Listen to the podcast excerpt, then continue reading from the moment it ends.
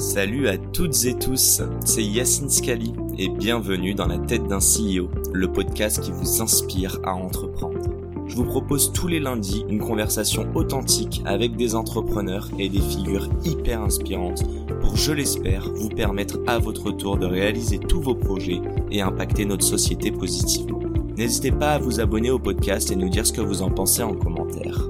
Sans plus attendre, je vous souhaite un excellent épisode.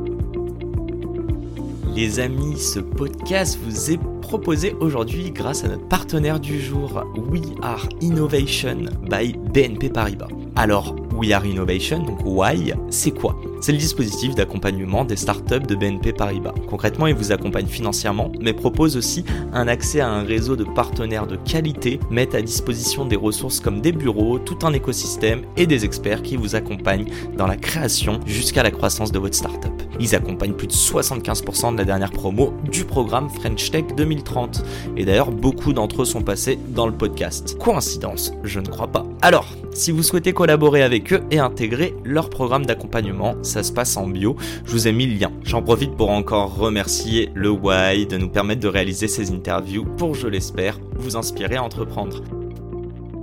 Salut à tous, c'est Yacine et bienvenue dans ce nouvel épisode de Dans la tête d'un CEO. Ici aujourd'hui, grand plaisir, grand plaisir parce que je reçois euh, David et Michael euh, qui ont créé, euh, bah, qui vont nous pitcher ce qu'ils ont créé. Mais je ne suis pas encore client, mais ouais, j'ai digué votre site. Donc racontez-moi ce que vous avez créé, les gars. Et comment ça va? Bah, ça va super bien, merci.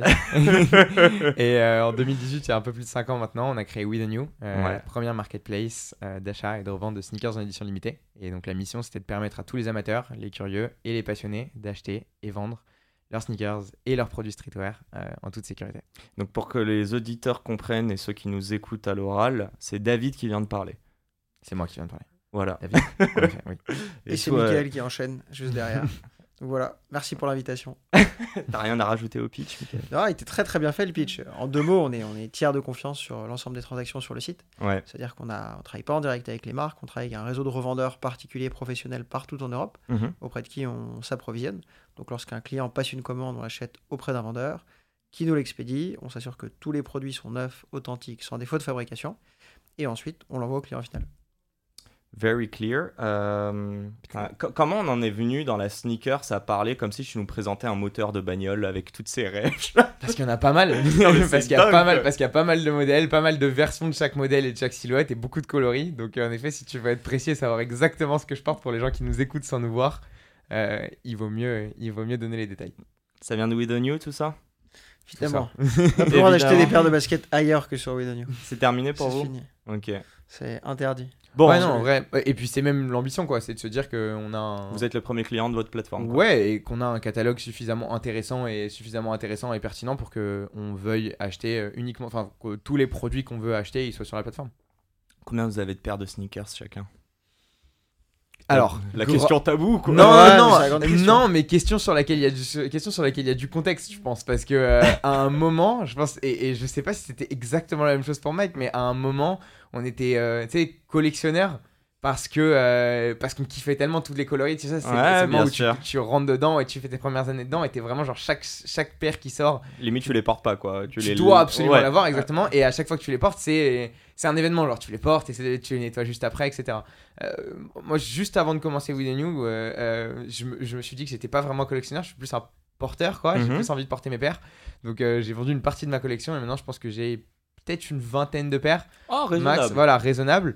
Euh, Enfin, une vingtaine de paires. Il faut savoir que David, quand il a une nouvelle paire, il la porte. Deux mois après, la paire, elle est détruite. Ah ouais, ah, t'es ce genre de mec Donc Ah, il en a, il en a ah. 20 constamment, mais dans une année, il en a une petite cinquantaine. Ah, wear my shoes. Ah ok d'accord parce que moi pour le coup j'en ai bien une bonne quinzaine mais euh, je pense Mais qu'elles elle me reste. tu fais un peu 5-6 gaffe. ans, Tu quoi. Ah forces- mais de tu ouf. forces sur une cinquantaine. J'ai pas une cinquantaine Ah, de mais en effet, en effet, Tu l'idée la nouvelle paire qui s'achète le jeudi, le samedi soir, il sort avec jusqu'à 4h du mat. C'est pas grave si elle est complètement. Celle-ci moi je les mets même pas en festival ou quoi. Bah oui, évidemment. Là, T'as les tes ai paires de. Et Les ah, gens normaux, ils ont les paires de. Des journées classiques. Et Exact. les paires de quand les journées sont moins classiques. Et, et, et Bah, vous David, vous c'est êtes les au mêmes. stade où euh, et- dites-moi Mike c'est- fait un peu plus attention que moi. Bah, t'as ouais, ouais. pas déjà acheté une paire juste parce qu'il va avec ce short ou ce t-shirt? Oh, si, dix fois.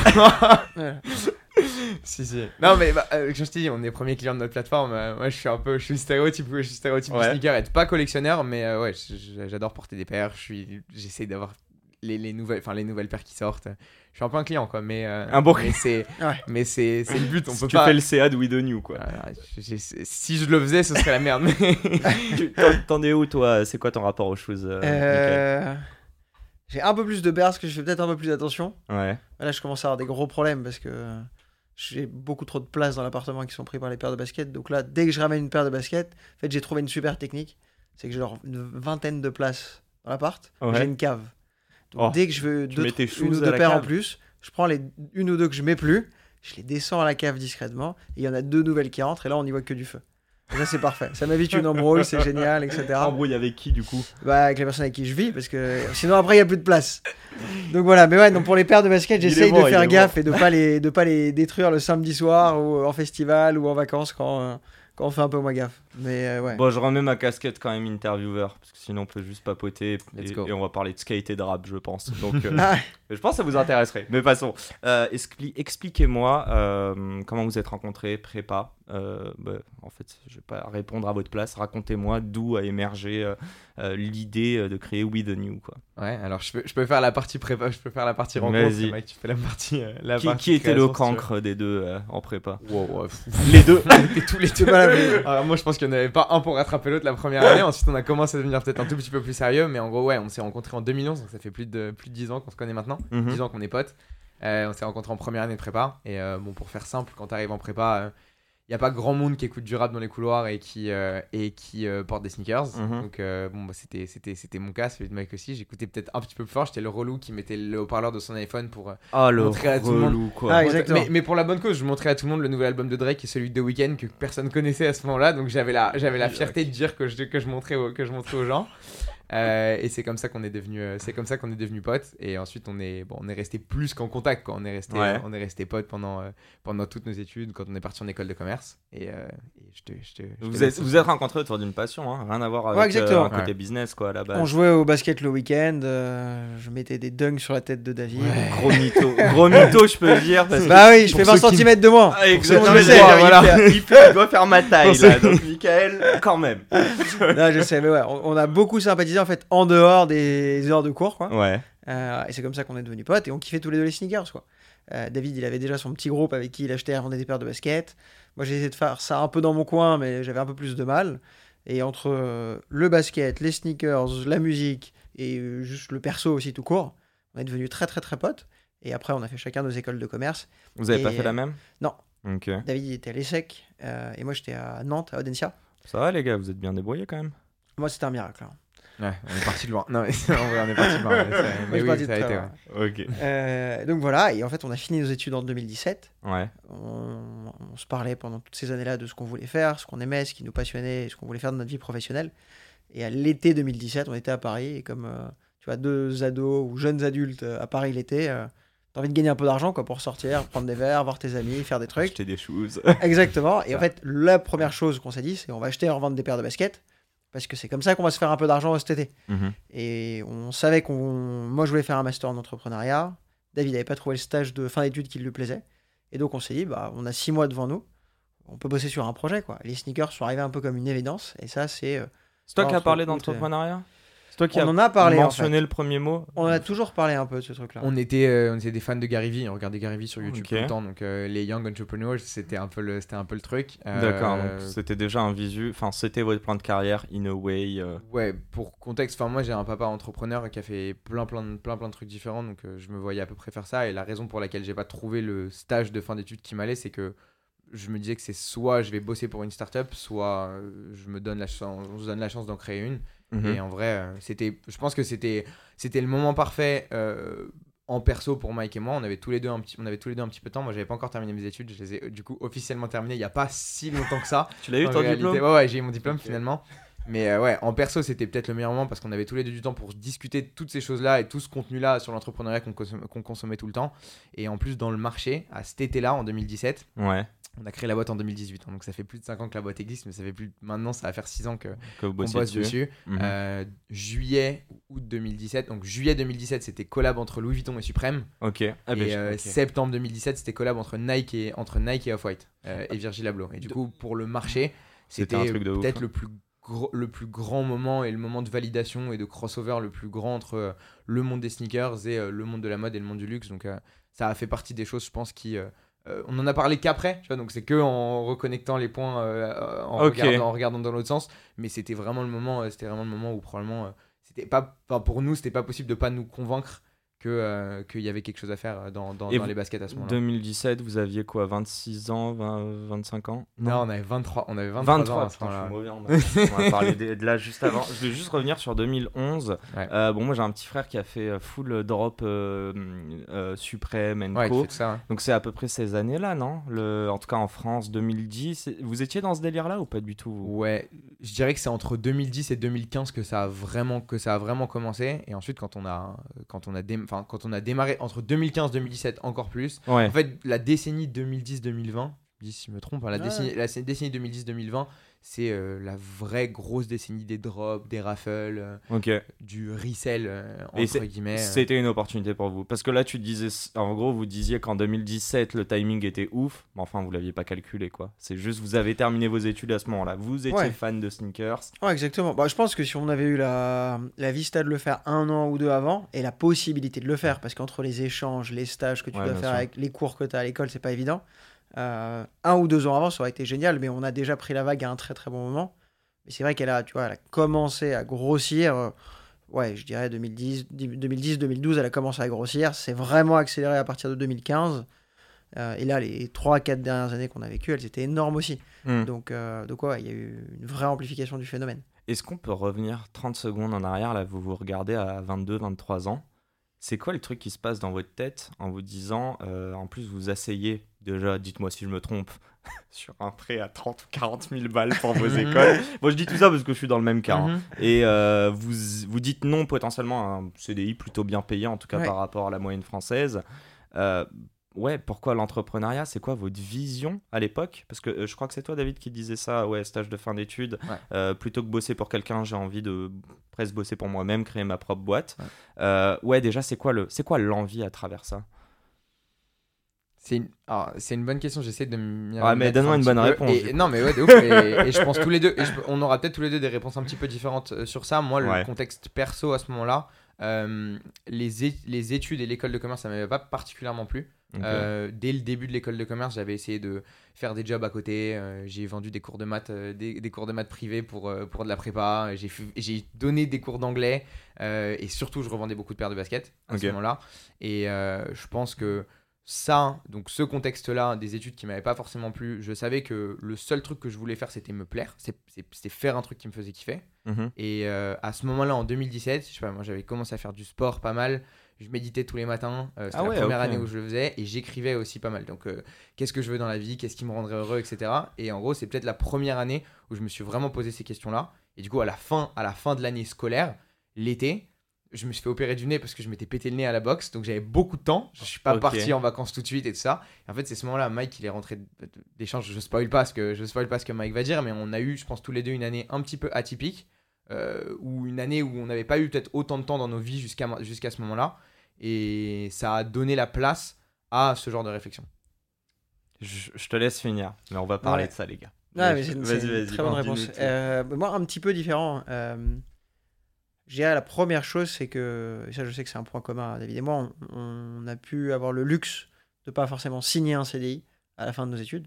Ça, c'est la première raison qui fait qu'on n'était pas. T'appellerais ça un luxe? Ouais, ouais, ouais. On habitait chez nos parents et ça. Quoi. On Ouais, c'est quand même pas mal, quoi. Ouais, pas- ok, t'étais pas contraint. Le luxe, c'est pas avoir l'obligation. Exactement. pas avoir l'obligation. J'avais pas l'obligation de signer un CDI, donc ça c'était la première chose. Et moi je me suis beaucoup, beaucoup, beaucoup, beaucoup posé la question d'un CDI versus euh, monter une boîte à la fin de mes études. Mais vraiment, c'est un, un truc qui est resté dans ma tête pendant des mois et des mois. Et la réalité. C'est de gros écarts quand même, les gars. Enfin, tu peux être freelance, tu peux vendre Ouais, tes sûr. sneakers et Non, avoir un. CDI à côté, quoi. En fait, de la même manière que David, moi j'avais j'ai toujours trouvé des manières de gagner de l'argent depuis que j'ai 13 ans. Euh, tu vois, j'ai fait un milliard de petites choses. Et quand on a commencé les baskets, euh, je dirais qu'on a, on l'a pas commencé comme euh, beaucoup de gens peuvent commencer une startup en se disant tiens, je vais réfléchir à un produit et je, vais, et je vais prendre du feedback utilisateur et je vais le construire pendant 3 mois, 4 mois, 5 mois et peut-être qu'au bout de 5 mois, je pourrais le présenter à un client. Une fois que je le Ouais. présente à un client, peut-être que j'aurai un process de vente. Nous, ça a commencé par on achète une paire à un, à un prix X et on le revend à X plus tant de profit. Donc en fait, on avait un modèle qui était dès le début, je gagne de l'argent avec ce que je fais de mes journées. Et ça, honnêtement, ça, ça- ça a beaucoup de valeur à mes yeux, parce qu'il y a un sens économique dès le premier jour. Après, on a décidé de passer du temps sur un site, et sur une image de marque, et sur des campagnes de publicité, Mhm. etc., etc. Mais le principe même de la boîte quand on l'a créée, c'est j'achète un, c'est base du commerce, quoi. J'achète un produit à un prix X, je fais un bénéfice dessus et je le revends. Et donc ça, moi, ça m'a beaucoup conforté dans le fait de me dire tiens, je, je prends pas un job là tout de suite. Je fais quelque chose qui me passionne parce que C'est une phase de test, quoi. Exactement. Dans mes stages, j'avais fait des choses que j'aimais beaucoup, soit des jobs plutôt financiers, soit plutôt commerciaux. Mais il me manquait toujours quelque chose.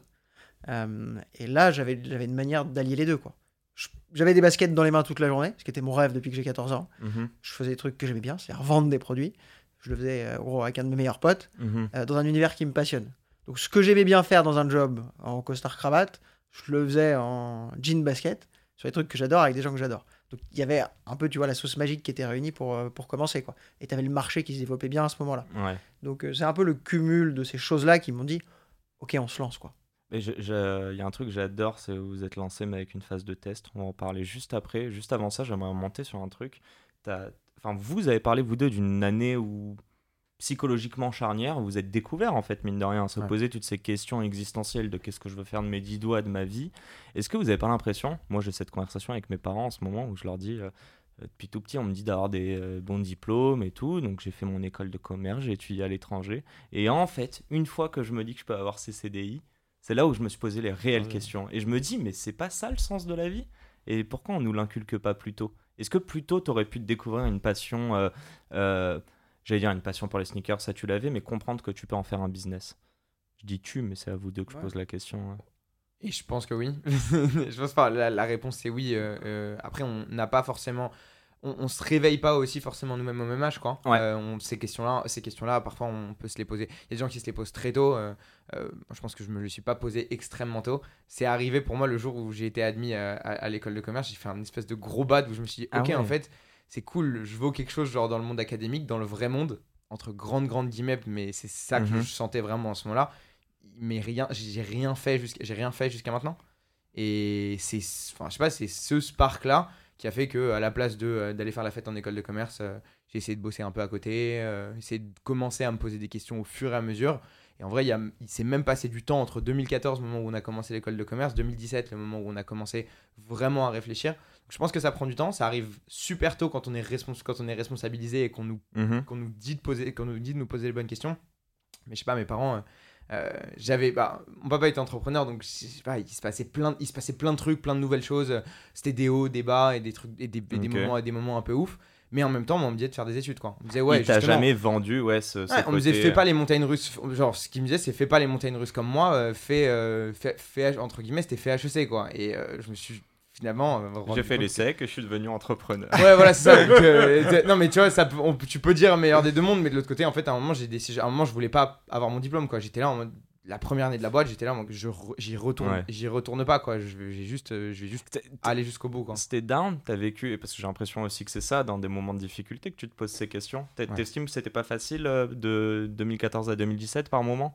Ouais, c'était pas facile. Ok. Je pense pas que c'était facile du tout. Entre 2014 et 2017, c'est le premier moment où j'ai commencé à capter euh, les trucs dont on parle beaucoup maintenant, euh, euh, l'anxiété, l'angoisse, euh, des moments où Te tu dors pas parce quoi. que tu quoi exactement. Et, Ok. euh, donc euh, ouais non, c'était c'est c'est les moments par lesquels je pense que tu dois passer. Si t'es pas passé par avant et s'il n'y a pas eu une courbe un peu progressive, je sais pas, ça arrive d'un seul coup quoi. Tu deviens adulte d'un seul coup et tu te dis ok, Sans l'intellectualiser, quoi. qu'est-ce Ouais. que je fais quoi. Ouais, je vois ce que tu veux dire. C'est c'est la même chose pour toi, euh, Mickaël? Moi, je faisais la fête en école de commerce. Ah ouais Non, vraiment? Ouais, je te jure. Donc, il, te- il- limite, il te la- parlait de ses angoisses, tu captais. Non, mais je sais pas. il- non, mais il bossait. il bossait- Mec, il y a un OB ce soir. Ouais, mais je faisais la... quand je suis parti en échange au Brésil. il- T'es allé au Brésil? Ouais, donc en gros, je voyageais, je faisais la fête. Juste, j'avais envie- j'avais besoin de travailler un peu. Je, me, je me suis rendu compte que j'avais besoin de stimulation intellectuelle. Ça, c'était un vrai truc. J'avais besoin de faire des trucs de mes journées, quoi. Ça me dérangeait pas de faire la fête trois soirs fois par semaine, quoi. Mais le reste du temps, il fallait que je fasse des choses. Et je sais pas, moi, je suis un peu plus défenseur du système académique. Parce que moi, je pense que ça m'a sauvé, pour faire simple. Euh, parce que j'avais un parent qui m'a dit, un père qui m'a dit, si t'as pas le brevet, c'est pas grave, quoi. Je connais des gens qui sont électriciens et menuisiers qui gagnent deux fois mieux leur vie que moi, quoi. Donc, C'est pas, pas un sujet, tu gagneras bien ta vie, tu seras content, tu feras quelque chose que t'aimes. Il n'y a pas que le bac, une prépa et une école de commerce. Mhm. Et j'avais ma mère à côté qui me disait, euh, faut que t'aies 14 ans en maths, quoi. Il Ok. fallait essayer d'allier un peu les deux. Et hum, un truc qui me marque, parce que là, on parle de passion depuis tout à l'heure. Je sais pas si vous vous souvenez, enfin, je sais pas si t'as fait une prépa euh, en tout Non. cas, mais euh, on a tous les deux fait une prépa. Peut-être qu'ils te l'ont fait en école ou quoi, mais ils nous ont fait chier. J'utilise vraiment ce mot-là Ouais. avec le fait de trouver une passion quand on arrivait aux euros pour les écoles de commerce. Ils disaient à tout le monde trouvez quelque Ouais. chose dont vous êtes passionné et dont vous voulez parler. Et en fait, qu'on le veuille ou non, alors je vais parler de mon cas perso, mais je pense que c'est quand même le cas pour beaucoup de gens, ils te mettent ce truc-là dans la tête indirectement de te dire trouve un truc que tu kiffes vraiment et dont tu as envie de parler et que tu as envie d'avoir avec toi dans ton bagage. Et, et je pense que c'est pas pour rien. Moi, je l'ai ressenti dans le, dans le pro, durant les études, je l'avais aussi beaucoup en perso. Ouais. En gros, l'objectif de la vie, c'est d'être heureux. Quoi. Ouais. Et quand tu passes euh, 50 heures à bosser par semaine, c'est bien que t'aimes ce que tu fais pendant 50 heures par semaine. Mais euh, je pense que c'était ça, c'était de se dire, ok, il faut trouver quelque chose dans lequel tu es épanoui, parce que tu vas le faire jusqu'à la fin de ta vie. Quoi. Mhm. Et moi, je pense que c'est ça qui m'a décidé à, à prendre ce petit risque, qui est de dire, je vais pas toucher euh, 2500 euros par mois euh, dès ma sortie d'école de commerce. Je vais essayer quelque chose. Si j'y arrive, c'est génial. Si j'y arrive pas, j'irai prendre mon job à 2500 euros par mois. Et honnêtement, le seul conseil que j'ai là-dessus, c'est que c'est, je trouve plus facile de prendre ce risque-là à la sortie d'une école de commerce plutôt que 3, 4, 5 ans après. Euh, je te dis ça alors que c'est toi qui l'as fait, donc plutôt j'ai envie de te dire félicitations. Euh, mais, mais en fait, quand tu as, 23 ans, 24 ans, 25 ans, que tu finis tes études, tout le monde est en train d'atterrir sur ce qu'ils vont faire dans leur vie. Et ensuite, les gens décrochent leur premier job et c'est rarement le job qu'ils vont garder pour les 10 prochaines Bien années. sûr. Donc en fait, tu as un buffer de 2 à 4 ans Ouais. où tu peux faire un peu ce que tu veux. Mhm. Tout le monde est en train de se chercher, quasiment personne s'est trouvé. Et honnêtement, à 30 ans, il y a encore plein de gens qui se cherchent, donc c'est pas du tout un sujet. Mais quand tu as touché tes 2, 3 et parfois 3005 parce que tu prends des promotions et tu as des jobs, qui te, des, des jobs qui te permettent d'être un peu mieux payé, euh, abandonner ça pour se mettre à son compte, je trouve que ça demande encore plus de courage. Ça veut pas dire que tu peux pas le faire, Non, mais, non, mais je comprends ce que je tu trouve que dis. ça demande encore plus de courage. Ok. Tu veux rebondir ou euh, Je suis d'accord. D'accord. Eh ben, pour répondre à ta question, déjà, moi, je me la suis posée cette question, mais euh, euh, quand j'ai fait pareil mes concours, mais pour rentrer en master. Euh, donc moi j'ai étudié à l'étranger avant et je trouve que on m'a demandé cette passion, mais on m'a jamais dit que je pouvais en faire un job. Et euh, pour la mini histoire, pareil, moi j'ai cherché à rentrer en fonds d'investissement et on m'a dit, tu sais, la compétition est dure, faut te démarquer. C'est un peu la même chose pour rentrer Mm. en école de commerce. Et pendant deux ans, bah, j'ai fait ce podcast qui vivotait quoi. Et en fait, c'est un peu ça. C'est au bout d'un moment, j'ai l'impression que c'est la même chose pour vous, c'est de se dire, ok, pour qui j'ai envie de bosser. Et euh, j'avais vraiment envie de monter un truc et je me suis dit, bah, il est peut-être sous, sous, sous la main. À votre différence, c'est que moi, je l'ai fait gratuitement et sans, euh, sans, sans euh, vision de business. Mais justement, vous, la logique économique, elle était là since day one, sans forcément déposer un cabis, créer ta boîte. C'était vraiment juste, on achète, on revend. Euh, pourquoi c'est important en fait de voir euh, à la, versus une startup qui va passer six mois à parfois juste papoter, développer son produit sans même avoir des retours marché Pourquoi pour vous c'était important justement de vous dire euh, il y a des gens qui sont prêts à, à halas comme on dit? Bah, parce que je, je pense que ça correspondait. Non, mais c'est vrai, hein, et c'est vrai que c'était super important parce que ça nous a donné, je pense, une tonne de confiance. Tu vois, contrairement à. Donc il y avait une part de doute quand même. Ah, si c'est le cas. Bien, Bien sûr, sûr. ok. Ouais, bah, c'est une passion, mais tu sais pas si tout le monde va la. déjà les premières choses qu'on te dit c'est euh, les premières choses qu'on te dit c'est euh, fais plus de stages tu vois il n'y a, pas grand monde qui était il y a pas grand monde qui était on board avec nous à ce moment là Ok. il y a forcément un peu plus de monde maintenant parce qu'il s'est passé des trucs vraiment cool et qu'on est une grande équipe maintenant et que tu vois il y a, il y a- il y a pas mal de de il y a pas mal de, de cases que tu coches dans la tête des gens qui font que désormais il y a beaucoup de gens qui sont derrière nous Ouais. mais au début, euh, c'est euh, faire des sacrifices. Enfin, pour moi, c'était faire des sacrifices sur un échange aux US alors que j'avais envie d'aller habiter aux US. Euh, C'était euh, mettre des paires chez notre barbeur, chez, chez le barbeur chez qui je me faisais couper parce que et et me faire et, et qu'on nos premières promos, notre première pub, c'était sur Snap. Parce que euh, les gars qui aimaient les Yeezy, généralement, ils étaient sur Snap et ils cherchaient des Yeezy sur Snap plutôt que sur le Bon Coin parce qu'il n'y avait Ok. pas encore de site. euh, avait pas encore de site euh, qui vraiment qui euh, faisait en sorte que tout ça soit coordonné et qu'on puisse vraiment acheter comme sur un site e-commerce. Donc tous ces, tous ces paliers-là, tous ces paliers-là, ils sont aidés ou alors on a beaucoup plus de confiance parce qu'on vend et parce qu'on a des clients qui nous appellent tous les jours.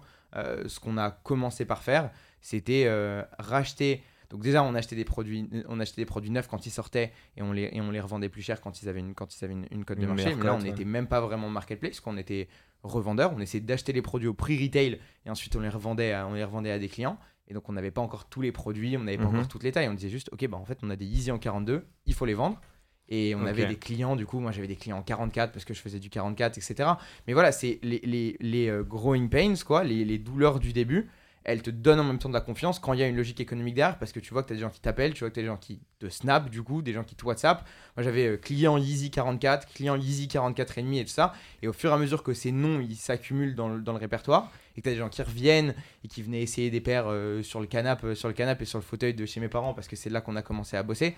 C'est là, c'est là que, c'est là qu'en fait, c'est tes clients qui te donnent de la confiance quand euh, ton entourage ou tes gens proches, t'en donnent pas, ils t'en donnent pas autant, quoi, parce qu'ils ont besoin de voir des choses et que, et que parfois ils sont même pas forcément sur la même trajectoire que toi, quoi. C'est les gens qui ont pris des CDI, c'était, c'est Ouais, bien sûr. qui voulaient que je fasse quelque chose, qui voulaient que je parte en échange aux US parce qu'ils voulaient, que- ils voulaient que j'aille, ils voulaient que j'aille Mhm. là-bas, que je découvre un petit peu, que j'ai du temps en tant qu'étudiant aussi. speak English I was already kind of.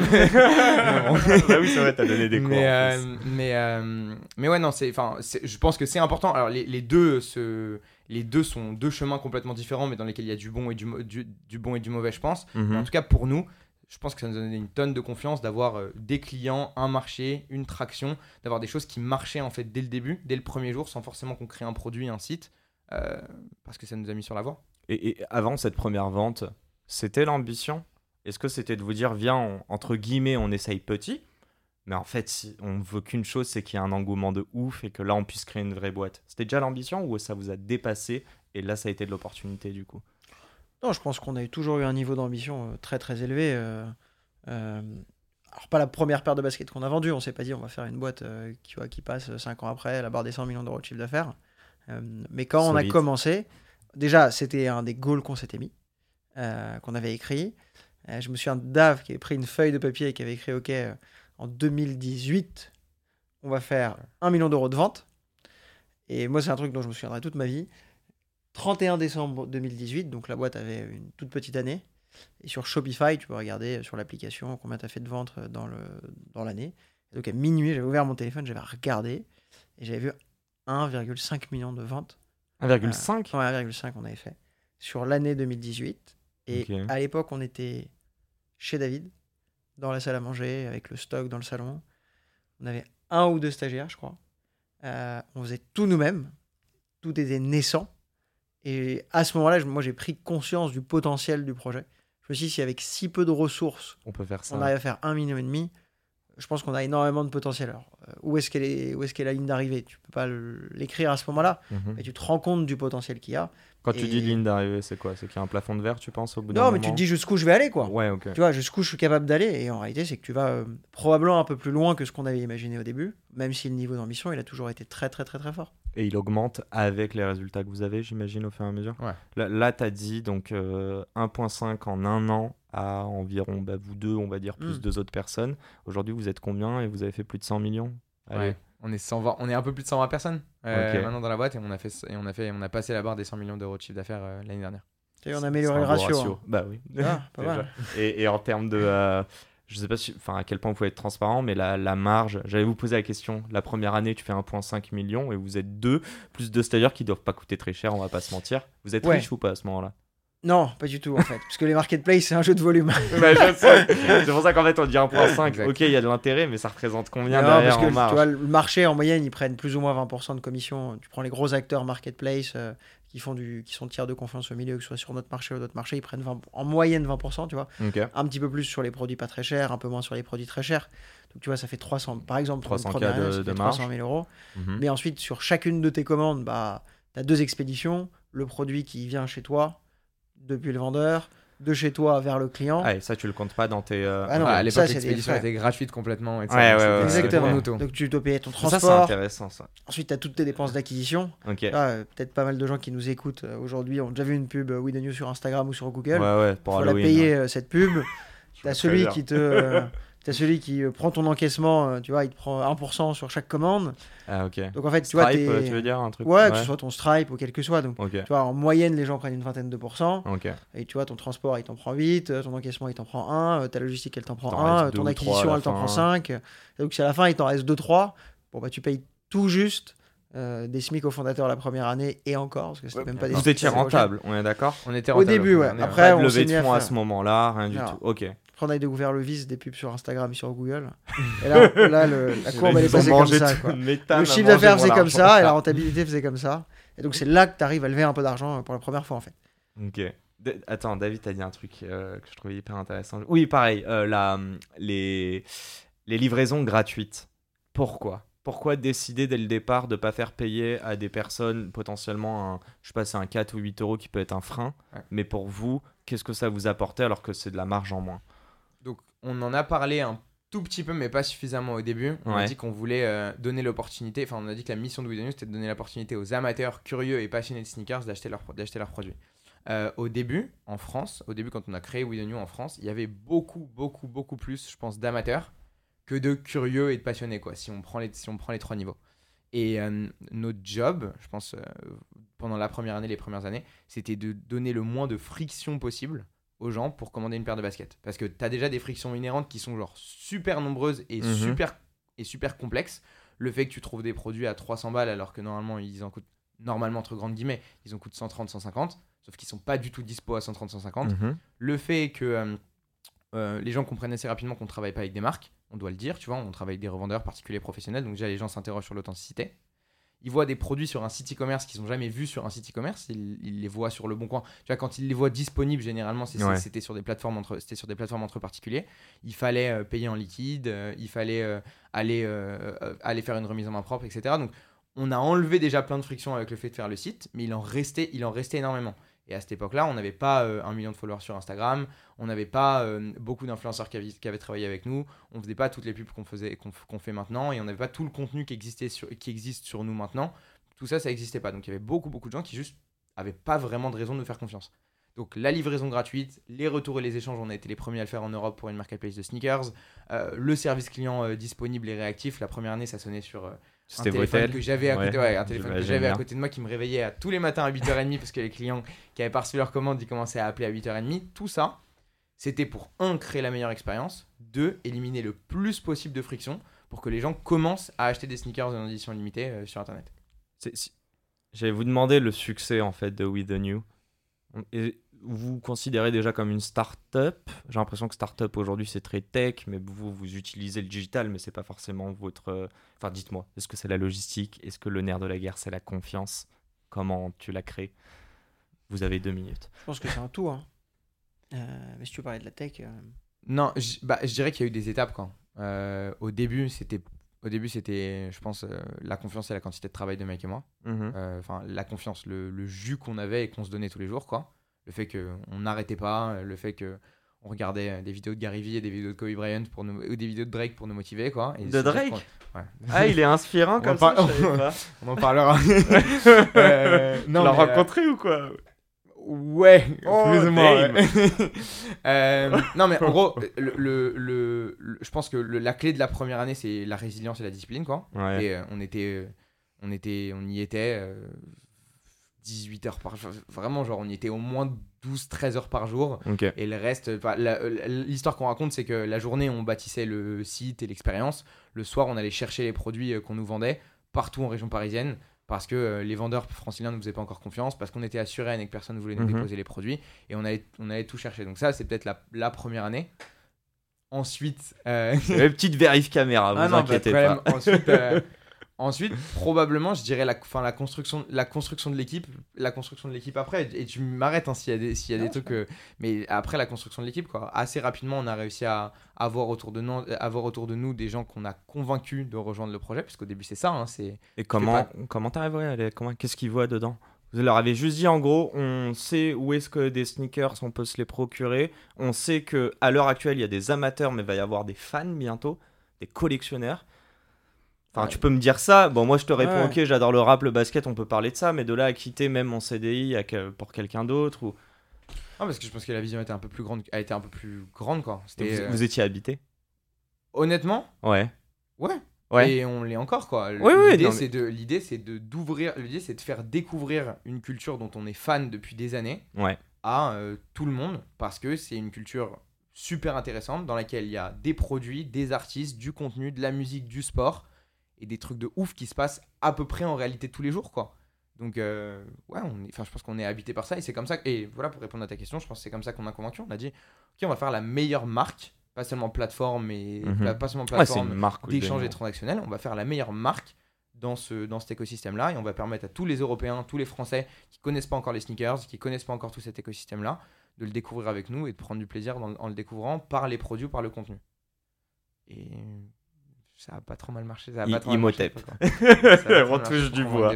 Euh, je sais pas si tu veux surenchérir là-dessus, euh, Mickaël. Non, ou, euh, c'était très bien dit. Ouais, c'est Mais oui, non, dit. après, pour recruter, euh, si on parle de ça une seconde, euh, évidemment que la vision, elle est hyper importante. Ouais. Et euh, on a la chance d'être dans un marché où il y a énormément de passionnés.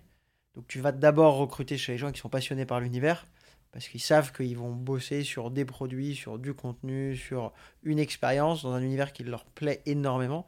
Et ça reste tu vois, une des grosses valeurs qu'on a dans la boîte encore aujourd'hui. C'est de prendre des gens qui sont soit passionnés par leur métier, soit passionnés par l'univers dans lequel euh, on est. Et c'est ça qui font qu'ils prennent du plaisir au quotidien, qui veulent évoluer, qui veulent progresser, et surtout qui construisent du bon contenu, du- un, bon service, une bonne expérience. Et c'est ce qui fait en fait la différence sur le moyen terme. En réalité, euh, Dave l'a très bien dit, c'est d'abord nous deux, ensuite c'est les people que tu fais rentrer dans ta boîte qui permettent de construire l'envergure que tu peux avoir les années suivantes, que ce soit d'un point de vue tech, que ce soit d'un point de vue brain, que ce soit d'un point de vue opérationnel, d'un point de vue e-commerce, etc. Mhm. C'est en t'entourant de personnes qui sont très fortes dans ce qu'elles font et surtout qui ont de l'ambition personnelle pour construire quelque chose de vois, extrêmement qualitatif que tu peux tu vois, essayer d'espérer d'atteindre une partie des choses qu'on a fait euh, ces dernières années. Et, et ça, c'est clé en tout cas.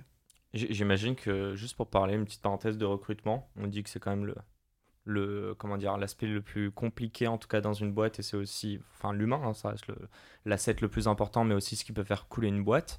Bon, déjà, je crois pouvoir dire que vous vous entendez toujours bien, donc ça c'est cool. Vous avez bien dû chier au moins un recrutement, notamment, euh, bah, vous étiez jeune, vous l'êtes toujours, même si vous avez appris. Euh, ouais, c'est quoi le, tu vois, un, un conseil que vous voudriez adresser à des gens qui demain euh, bah, ont planté la graine? Donc là, je parle de faire 2-3 OP, ça commence à germer, on doit recruter. C'est quoi les premiers conseils que vous voudriez adresser? Je pense que ça dépend du stade de développement de la boîte. Euh, mais tu vois, au tout début, euh, je pense qu'il faut recruter des gens euh, qui aiment le projet, qui rejoignent véritablement. Ça, je pense que c'est très très important. Parce que les premiers employés sont ceux qui vont bâtir les fondations de ta boîte. Mhm. Donc je pense qu'ils sont clés. On a eu la chance de faire des très bons recrutements au début de la boîte. Vraiment sur les deux, trois premières années, ça a été deux premières années à coup sûr, ça a quasiment été un, tu vois, un sans faute. Ok. Avec beaucoup de gens qui sont encore dans la boîte, tu vois, 4, 5 ans après. Ok. Donc ça, on est très très très content. Euh, après, Donc on vous payez bien, quoi. bah, honnêtement, euh, c'était c'était l'époque de la boîte où on payait probablement le moins bien. Le moins bien. Euh, donc, tu vois, je, je, je- moi, je mesure énormément. Enfin, évidemment que la rémunération est très importante pour les gens, mais le- un projet passion, le fait de développer des compétences, d'avoir des responsabilités, de voir un projet se développer, ça a pour moi autant de valeur qu'une bonne rémunération. Les gens, pour moi, ils restent qu'un certain temps dans une boîte s'ils ont un salaire un peu mieux que le marché. Si le reste en face ne matche pas, tu vois. Et ça rejoint exactement ce que vous disiez au début, entre donner du sens à votre vie, trouver un bon CDI avec Ouais, euh, voilà, exactement. qui vient. Les gens, ils veulent, ils veulent, ils veulent prendre du plaisir, apprendre, se développer, avoir des bonnes relations. Ça, c'est Mm. la clé. Et euh, peut-être un conseil sur le recrutement, faut y passer du temps. Ouais. faut y passer du temps, faut, faut essayer de définir les valeurs de la boîte. Très tôt Ouais, parce qu'en fait, les valeurs, c'est un peu cliché quand on en parle comme ça. Mais il faut essayer de comprendre ce qu'on met derrière une valeur. Qu'est-ce qu'on veut comme trait de caractère chez quelqu'un. Euh, et c'est ça, c'est ce sur quoi il faut passer du temps quand on embauche quelqu'un. Tu euh, tu peux avoir des choses très différentes d'une entreprise à une autre. hein. Soit je vois des gens qui travaillent euh, 12 heures par semaine et je vais les cacher derrière une valeur du genre euh, l'extra mile, tu vois. Hmm. Euh, Par jour, deux heures par jour, du coup. 12 heures par jour, parce que par semaine c'est un peu light.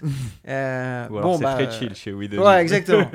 Donc tu vois, il faut être sûr que tu as, des gens qui veulent bosser énormément. À côté de ça, tu te dis, bon, bah, je veux peut-être des gens qui sont bienveillants, et donc qui sont à l'écoute, qui sont ouverts, qui prennent facilement la critique, euh, Mhm. toutes ces choses-là. Toutes, toutes ces points-là, il faut les valider parce qu'en fait, entre les valeurs, c'est une première chose, la fiche de poste, c'est la deuxième, c'est tu vois, expectation versus reality quand tu Mhm. embauches quelqu'un.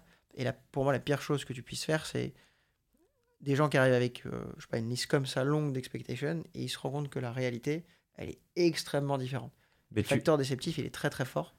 Euh, et donc ça, je pense que c'est la chose qu'il faut essayer de cadrer le mieux euh, quand Mais tu bon. recrutes quelqu'un. Et c'est là où on s'est planté euh, un peu Ouais. plus tard dans la vie de la boîte sur tu vois, des profils vachement seniors, avec des CV qui étaient géniaux, des super expériences, à un stade de boîte beaucoup plus développé. On avait levé des fonds. Enfin bref, la boîte, entre guillemets, était plus sexy sur le papier Mhm. à ce moment-là qu'au début. Pour autant, j'ai l'impression qu'on avait fait un meilleur matchmaking entre ce dont on avait besoin, la personne qu'on prenait, et ce que les deux parties s'attendaient à retrouver au quotidien, que ce qu'on a pu faire parfois quand on s'est trompé sur des recrutements. Mais je, je trouve juste un truc, c'est que c'est un jeu de drague en fait, qui est hyper difficile. Euh, tu parles de la fiche de poste, tu vas sur Welcome. En fait, c'est simple. Qui est-ce qui te parle de donc Welcome to the Jungle hein? Mmh.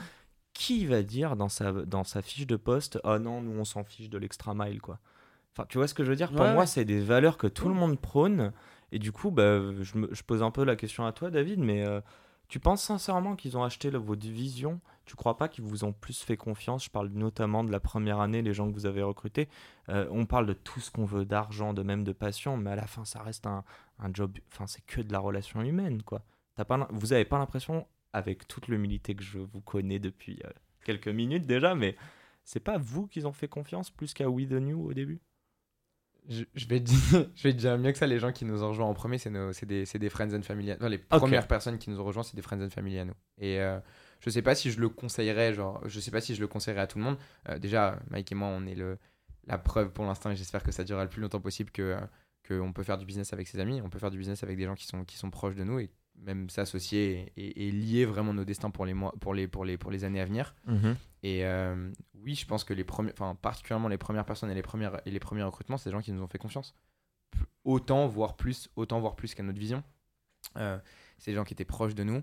Et euh, si j'ai un conseil, enfin un conseil dans le recrutement, je sais pas, j'en avais deux quand tu as, posé la question tout à l'heure. Le premier truc, c'est on va forcément, en tant qu'entrepreneur fondateur, on va forcément fail à un moment sur un recrutement et sur, Mhm. euh, et sur ce truc-là. Donc le décomplexer un petit peu, je pense que c'est c'est- c'est une bonne chose.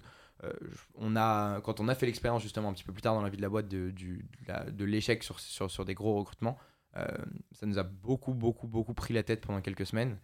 En fait, on s'est rendu compte finalement que c'était pas que c'était pas si grave que ça, quoi. Mais ça nous a pris, ça nous a pris du temps parce que si tu gagnes pendant un petit moment et que tu perds pour la première fois, quand tu perds pour la première fois, t'es pas véritable, pas véritablement habitué, quoi. Ouais, puis Et, c'est euh, émotionnel aussi. euh, exactement. faut mettre l'émotion de côté, Ouais. faire un sorte de post-mortem, analyser ce qui est Ouais. arrivé, enfin ce qui, ce qui s'est bien passé et moins bien. Ouais, donc ça pour le ça un peu pour le, pour le premier conseil de réussir à décomplexer parce que c'est vraiment c'est une science humaine quoi. Donc c'est Mm.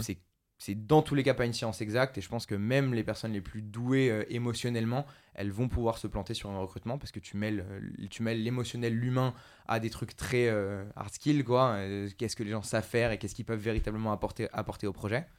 Et le deuxième truc, c'est et, je, et je donne ce conseil, enfin quand j'ai un tout petit peu parlé à des gens qui commencent dans l'entrepreneuriat, etc., c'est de regarder un peu autour, regarder un peu autour d'eux, parce qu'on peut pas convaincre grand monde quand on commence, parce que le parce que le projet est petit, la vision peut être grande et l'ambition peut être grande, mais la réalité, ce que les gens peuvent toucher du doigt, c'est vraiment très petit. Mhm. En revanche, tu as des gens avec lesquels tu as grandi, tu as des gens avec lesquels tu as fait des trucs, Qui connaissent ton potentiel. qui- Ouais, qui, qui captent qui t'es, quoi. Euh, Mhm. qui captent qui t'es, qui te font confiance en tant qu'ami, en tant que personne, qui savent que t'es quelqu'un de. Qui, qui peuvent savoir que t'es quelqu'un de fiable, que t'es quelqu'un qui a grandi, que t'es quelqu'un qui, qui bosse, sur, qui bosse sur, sur soi.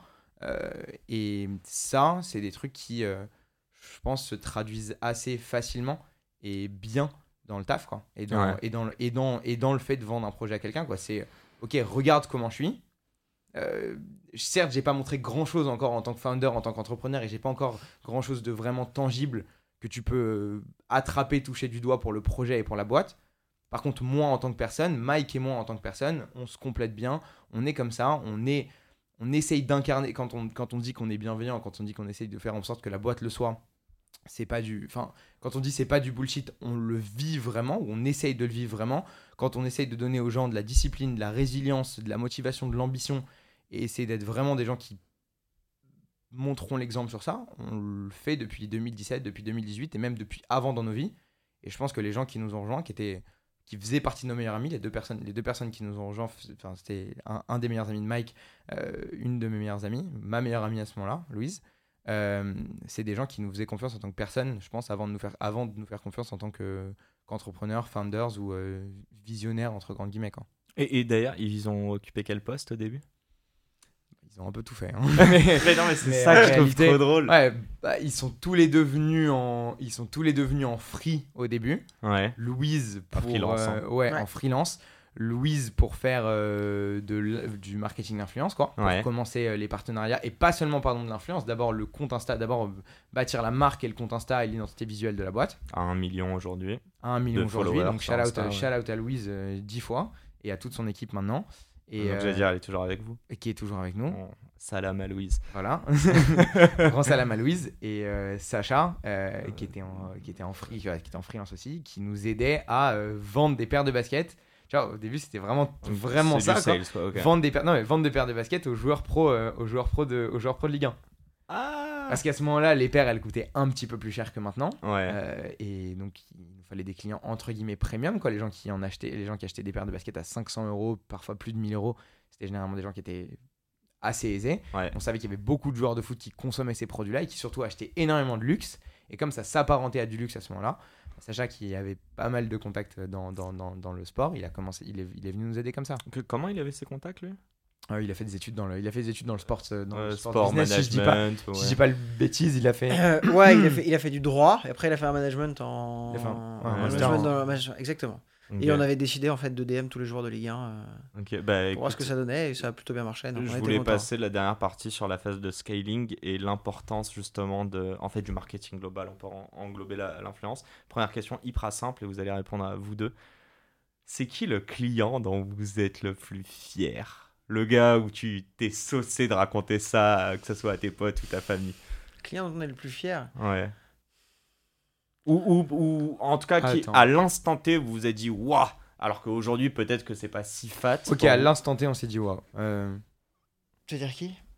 Moi je crois savoir. Parce que c'était vraiment random et c'était quand même pas mal au début. Vas-y. David Guetta qui commandait sur la sites. euh, David Guetta ouais, Ouais. comme ça, random. euh, il s'est fait qui livrer, commande et tu Ouais. vois la- le nom euh, Ouais. sur la On livraison. est, des, on est des kids de 94, Ah oui, 93, oui, tu vois. David Guetta, David Guetta en 2006, Fuck me, c'était. Voilà, c'était. On envoyait, tu On vois. On on n'avait pas encore l'âge d'aller à des, d'aller, d'aller à des soirées. Par contre, euh, par contre, c'était number one partout. Donc, ouais, en effet, quand on a vu ça, Ok. c'était, quand on a vu ça, c'était marrant. Et surtout que le Mhm. mec a été vachement cool. En fait, à l'époque, tous les clients premium, on le fait toujours encore aujourd'hui, mais ça avait un point un peu plus important à l'époque. On les passait sur un WhatsApp privé. Donc on leur disait bonjour, on avait vu que vous êtes machin. Donc on, vous avez un service privé, etc. Et le mec avait été trop cool, quoi. Il nous avait répondu sur WhatsApp. Enfin, c'était Sacha qui lui parlait à l'époque. Ouais. Et donc il, il lui a parlé, quoi. Genre, c'est pas devenu notre pote, évidemment, mais tu vois, on lui parlait comme on pourrait se parler, toi et moi, sur WhatsApp, quoi. Donc ça, c'était assez marrant. Euh, drôle qu'on a eu, on a eu Aya Nakamura aussi Ah ouais? Mais en, en, en Loki super discret, impossible de savoir que c'était elle. En fait, elle avait commandé des pièces que personne n'avait achetées sur le site, Et genre des jogging en Nike fait. suprêmes à 500 euros que personne n'avait jamais acheté. Elle en avait pris 4 un truc comme ça. Et on a dû l'appeler pour lui poser une question ou deux, je sais plus ce que c'était. Et t'as une personne du service client qui est absolument fan d'elle, qui, qui l'a appelée et qui s'est rendu compte que c'était elle. Alors qu'il pensait appeler une cliente euh, random, qu'elle avait passé a une belle bégayé commande. quoi. ou elle a bégayé. Je sais plus, mais en tout cas, il était comme un fou, quoi. Ça lui a fait sa journée. Ouais, ah mais c'est trop drôle. Donc c'était marrant. ouais. Bon, j'aime bien, moi j'aime bien les stars, j'enchaîne. C'est qui le num de la, la plus grosse star dans, vos, dans votre répertoire? Téléphone? Ouais. Je sais pas, je sais pas, je sais pas vraiment. moi. Là, il va dire Drake, mais on sait que c'est pas. Ouais, mais je pas sais, Bientôt, bientôt, bientôt. Euh, C'est quoi l'histoire avec Drake? Ah, ok, bah, pendant cette fameuse année 2017, pendant laquelle euh, plein, de soul ser- plein de soul searching, euh, bon, du coup, j'avais commencé à manifester un peu des trucs. Genre, quand je voulais, quand je voulais vraiment quelque chose, je m'étais dit, ok, je- tous les jours, je me disais, ok, ça va, ça va se faire. Et franchement, euh, shout out à cette pratique-là parce que, parce que on- en 2018, le premier truc que j'ai fait, je pense, le 1er janvier, parce qu'on avait commencé à, à- on avait vraiment commencé à, Ouais. prendre de la confiance dans le fait qu'on allait faire ça full time et que ça allait être notre boîte et que on allait l'emmener là où on voulait l'emmener. J'ai écrit au feutre We will do 1 million, 1 million euros in sale in 2018. Et vraiment, genre, j'ai encore le scotch sur ma chambre, dans ma chambre d'ado, j'ai encore le scotch aux fenêtres, quoi. Genre, j'ai, Ok. vraiment, j'ai fait ça, j'ai fait ça, j'ai fait ça 100% sale, quoi. J'ai mis, j'ai mis du scotch à la fenêtre. hein, euh, la, la feuille était même pas écrite, enfin, c'était même pas écrit correctement, quoi. C'était vraiment. Avec une belle nul, d'orthographe. Non, non, ça va quand même. Mais euh, et, et c'est en relisant ce truc-là tous les jours que c'est en relisant- je pense que c'est en relisant ce truc-là tous les jours que c'est arrivé. En 2017, je m'ai- il y avait Drake qui venait trois fois à Paris, euh, trois fois à Paris pour un concert, à pour un concert, et je m'étais dit que j'allais le rencontrer. Euh, parce que c'est un parce que c'est quelqu'un qui m'inspire énormément et dont les sons, la personne, le l'aspect business et tout ça aussi m'inspire beaucoup et, et c'est arrivé. Tu l'as rencontré? En, euh, pendant son- la vraie histoire, c'est C'est quoi son- Il t'a eye contact Non. à Bercy Non, la vraie histoire, c'est que la vraie histoire, c'est qu'il y a eu trois, il y a eu trois concerts à Bercy. Au premier, con- et j'avais les- j'avais j'avais des places pour les trois. J'étais au même endroit, j'avais au même endroit aux trois, donc dans la fosse or, donc juste devant, juste devant la scène. Ouais. Premier concert, je vois qu'il va faire en fait des checks, des checks à tout le monde. Deuxième concert, comme je connais toutes les paroles, on se capte. Mais voilà, ça c'est la fausse rencontre. Et la vraie, c'est que derrière, il descend dans la scène, et il dit My man, how you doing? Et du coup, on, Mais se, fait un bear- on se fait un bear hug. J'ai la, j'ai la, j'ai la vidéo. Et non, en vrai, ça fait partie des trucs où C'est ça dont il est le plus fier, ça se voit. mais non, mais parce que ça donne, parce que ça te donne une tonne de confiance. Genre, Non, mais tu je suis dis que tu d'accord vas avec faire un truc et tu dis que la personne la plus inspirante pour toi, tu vas la rencontrer, tu vas avoir un moment humain avec, tu l'as. Et je te jure, je suis sorti de ça. C'était en mars, c'était en mars 2017, juste avant mon anniversaire, juste avant mes 22 ou 23 ans à l'époque. Et en fait, t'es turbocharge après, t'as t'as envie de tout niquer quoi. Et c'est c'est comme ça, enfin, ça fait partie des trucs mis bout à bout qui ont fait qu'on a eu la confiance nécessaire pour créer la boîte, pour continuer quand c'était difficile. Et, euh, et c'est des bons moments de vie. Sur- Dans, un- sur un malentendu, ça peut passer, quoi. Mhm. Ouais, exactement. Exactement. Donc depuis, il a investi dans la boîte, c'est cool quoi. Depuis quoi? En mode... Mais euh, pareil, pareil. Just wait. One day, Just one wait, day. one day. Uh-huh. We, One day. we wish you uh, all the best. Merci. On parle en anglais, comme ça il comprend. Mais du coup, Euh, j'ai pas le numéro de Drake, non. Euh, la personne la plus, la plus fameuse qu'on a, probablement, euh, je sais pas le numéro de. Bah, on a deux. Enfin, je dois avoir le numéro de David Guetta encore, hein, mais Oui, bah oui. je pense que ça doit plus être le bon. Euh, non, on a, on a un joueur de l'équipe de France de basket, Axel Toupane, qui a, qui a investi dans la boîte. Ah, bah trop aussi drôle, très. Axel, bien Ouais. sûr, ouais, ouais, qui a lancé euh, les prochains leaders. Exactement. Ouais, exactement. Et ouais, Euh, si Axel, tu nous écoutes, euh, je t'ai déjà fait trois invites. La quatrième arrive bientôt. Euh, J'aimerais parler de. Mais euh, je rigole, hein, et en plus, je trouve que c'est cal- clairement le, Le jeu. Je trouve ça super cool en fait d'essayer d'aller parler à ces, comme on dit, des stars. Euh, je pense que je les aurais jamais approchés dans la vraie vie. Et euh, bon, en vrai, je bégaye quand même, mais là, euh, bah, bon. Il y a star politique, genre la première ministre, et après il y a star food, genre Blaise Matuidi. Bah, Et en vrai de vrai, bah, vu que c'est dans le cadre de, du. En fait, vu que j'ai quelque chose à aller chercher professionnel, euh, pour moi, c'est euh, c'est beaucoup plus simple. Ouais, c'était complexe. Bah ouais, on a le numéro de. Enfin, je l'ai pas mis dans mon téléphone, mais on a le numéro de Griezmann quoi. Oh C'est- yes, c'est pas mal, let's go. Ça pour le coup, qui a vraiment investi dans la boîte. Il a investi. Ouais, hein, lui, il a investi, Ouais, je sais qu'il a fait d'autres euh, d'autres boîtes. Bah, il a fait Sora, il a fait euh, Mokaker. Bon, passons. Euh, je voulais juste parler juste de l'influence de minutes. C'est quoi Pourquoi? Tout simplement, pourquoi? À quel moment c'est arrivé? Est-ce que c'est ça qui vous a permis aussi sur votre compte Insta de passer à un million? Ou tu penses que c'est vraiment de l'in-house et, euh, et du coup, shout out à Louise? Je crois que c'est Louise, hein, c'est ça? Je vous laisse me dire tout ça. D'abord, pourquoi? Je pense que c'est ultra naturel et organique par rapport à notre produit et notre marché. Ouais. Euh, produit de conso- enfin, en gros, déjà produit de consommation B2C, euh, adjacent au luxe, euh, beaucoup porté par des gens très lifestyle qui créent du contenu. Donc c'était super logique pour nous de commencer à faire de l'influence. Et ambition de créer une marque, encore une Et fois. grosse ambition, et voilà, et grosse ambition de créer une marque derrière, de pas seulement faire une plateforme. Euh, donc il fallait faire comprendre aux gens que s'ils voulaient acheter leurs sneakers, ils les achetaient ch- sur We The New et à We The New. C'est nous qui délivrons l'expérience, c'est nous qui envoyons leurs produits, c'est nous qui répondons au téléphone au service client, etc.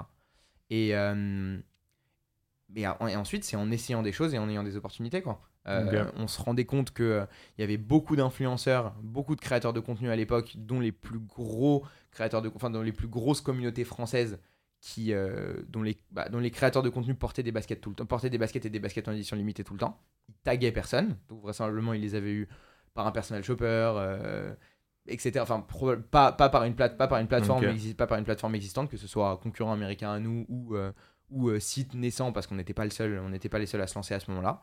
Euh, et donc on les, on les contactait. Euh, c'était, on était probablement du coup les premières personnes à les contacter pour ces produits-là. Donc toujours, euh, ok, incroyable parce que du coup c'est bon, on a compris très vite que c'était des produits qui payaient jusqu'à maintenant parce qu'on n'avait il y avait pas de plateforme Mhm. qui les renvoyait contre de la visibilité. Euh, et on a commencé à le Donc faire. vous, et- c'est le deal. Vous envoyez la paire et en échange, euh, il y a. euh, Maintenant qu'on est plus gros, c'est plus, c'est un peu plus difficile à faire. hein. Oui. avant le seeding, Il c'était. y a un petit billet en plus. Voilà, avant le seeding, c'était parfait. C'est t'envoyer une paire. En plus, les, les, les, les produits coûtaient plus cher. On était justement un peu seuls en France sur ce marché-là. Donc, on était les seuls à proposer ce, à, à proposer ce deal-là. Donc, en effet, on, on s'en sortait avec des produits contre des posts, des stories, Ouais. du contenu. Maintenant, c'est un petit peu moins le cas. Mais en tout cas, ouais, c'était se rendre compte que beaucoup des gens qui étaient les plus euh, likés, suivis par euh, les Français en 2017-2018, c'était des gens qui portaient des baskets euh, et qui probablement du coup en cherchaient quelque part. Et on a, on a, on a, envoyé, les, on a envoyé les bons DM et on a, et on a eu probablement ouais, les premiers gros pics de visite sur le site. C'est euh, c'est après, des part- c'est après notre premier partenariat. C'est quoi le, pro, ouais, le premier ou le plus gros euh, Le premier, bah, c'est- alors maintenant, 5 ans, maintenant, cinq ans après, c'est des gens qui ont été un peu cancel, un, un peu cancel euh, Ah ouais? dans le, dans tout le le- non, mais en, en fait, je, et vais expliquer super simplement ce qu'on a fait. hein. On regardait les plus gros comptes Instagram français et on allait les contacter. Donc forcément, dans les plus gros comptes Instagram français, les numéros 1 c'était des gens de la télé-réalité. Euh, Vous avez eu qui? On a eu, non mais f- Ouais, on a eu euh, franchement, beaucoup, aucun, hein. franchement aucun problème parce qu'on a eu en plus des super on a eu des, Ouais. des super bonnes relations les deals se sont enfin les deals se sont bien passés et surtout on a eu des pics de visite des pics de commandes et surtout on peut qu'on le veuille ou non en fait c'est la façon dont les gens apprenaient à connaître des marques à ce moment-là c'était souvent par euh, ces gros influenceurs là parce que c'était les plus grosses marques sur Instagram Ouais, les plus grosses marques sur Instagram à oreille. Ouais, quoi, en et c'était hum, Enfin. Thibaut Garcia et sa femme meuf à l'époque Jessica je crois Tiv- non je sais pas si Ouais, je dis c'est pas ça, de bêtises Jessica, ouais.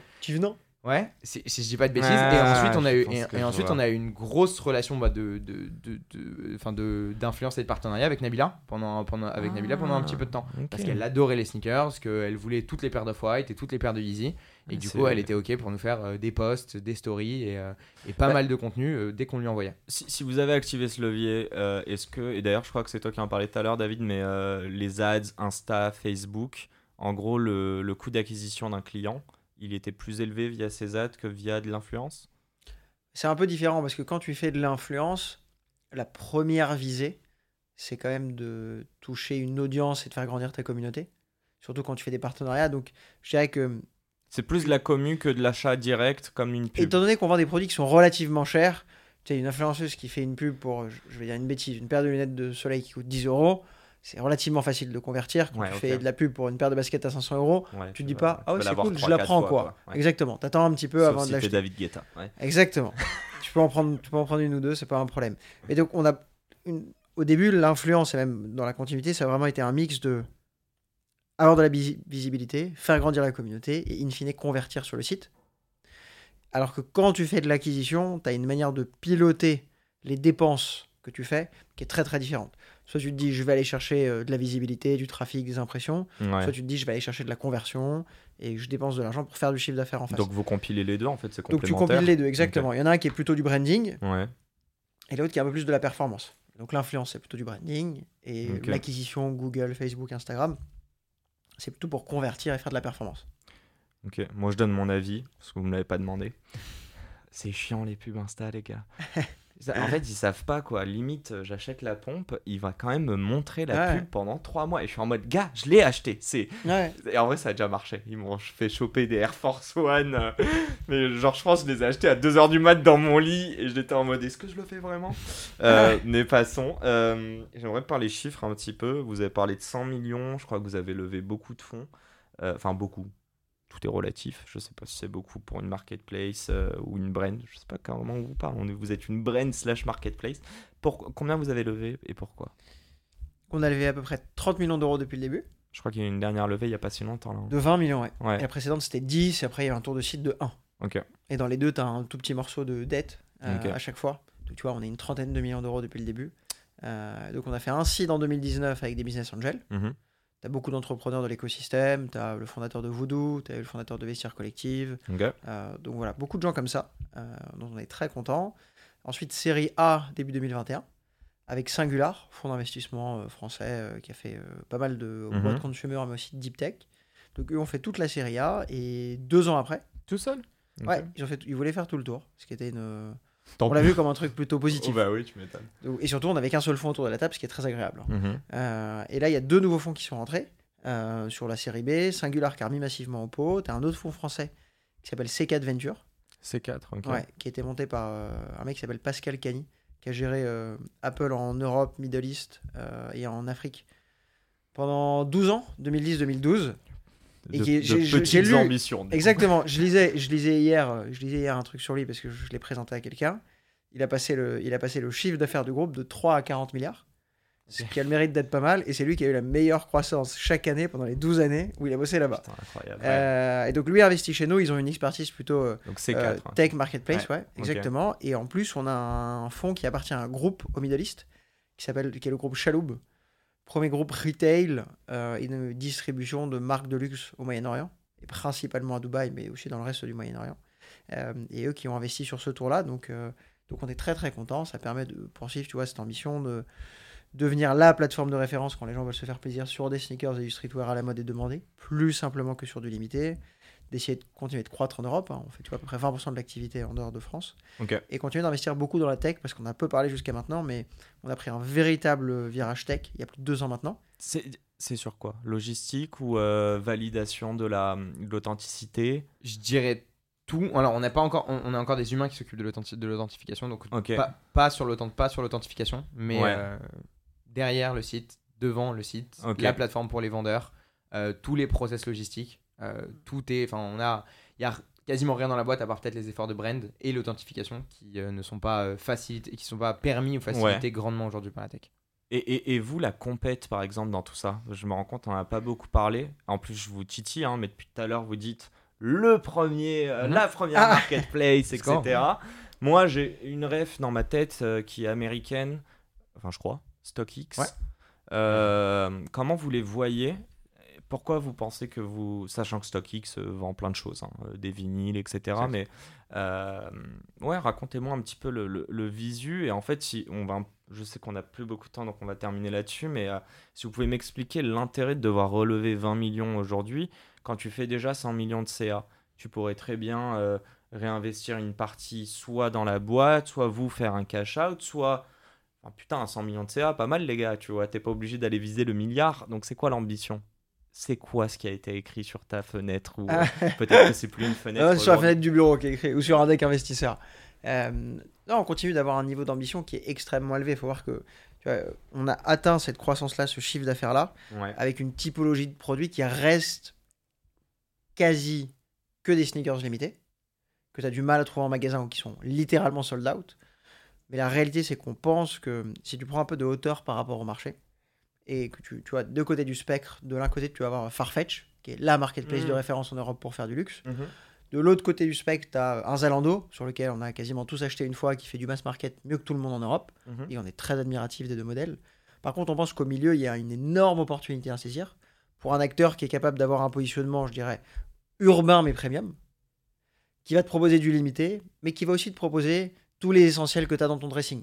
Parce que ceux qui achètent une paire de baskets limitées, ils achètent aussi une paire d'Air Force One, ils achètent aussi une doudoune The North Face, et ils vont s'acheter un pantalon Carhartt, etc., etc., etc. Donc l'idée, en fait, c'est de se dire... garde-robe ou quoi Exactement. T'as on, on- pour une fois, on s'est pas trompé, c'est très bien. C'est notre job.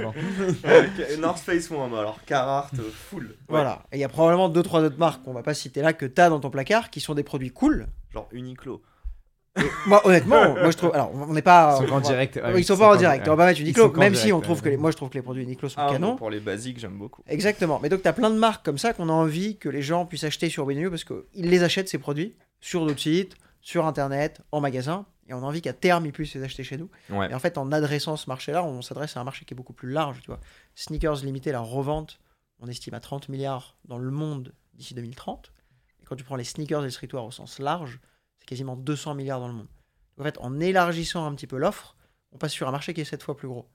Donc, Mais au de- risque de... te diversifier et qu'on perde l'image de la brand et de euh, qui vous êtes. Mais c'est le challenge. C'est toujours- le challenge. Et on le voit challenge, qu'il a c'est bossé en toujours- fonds d'investissement. Ah, grave.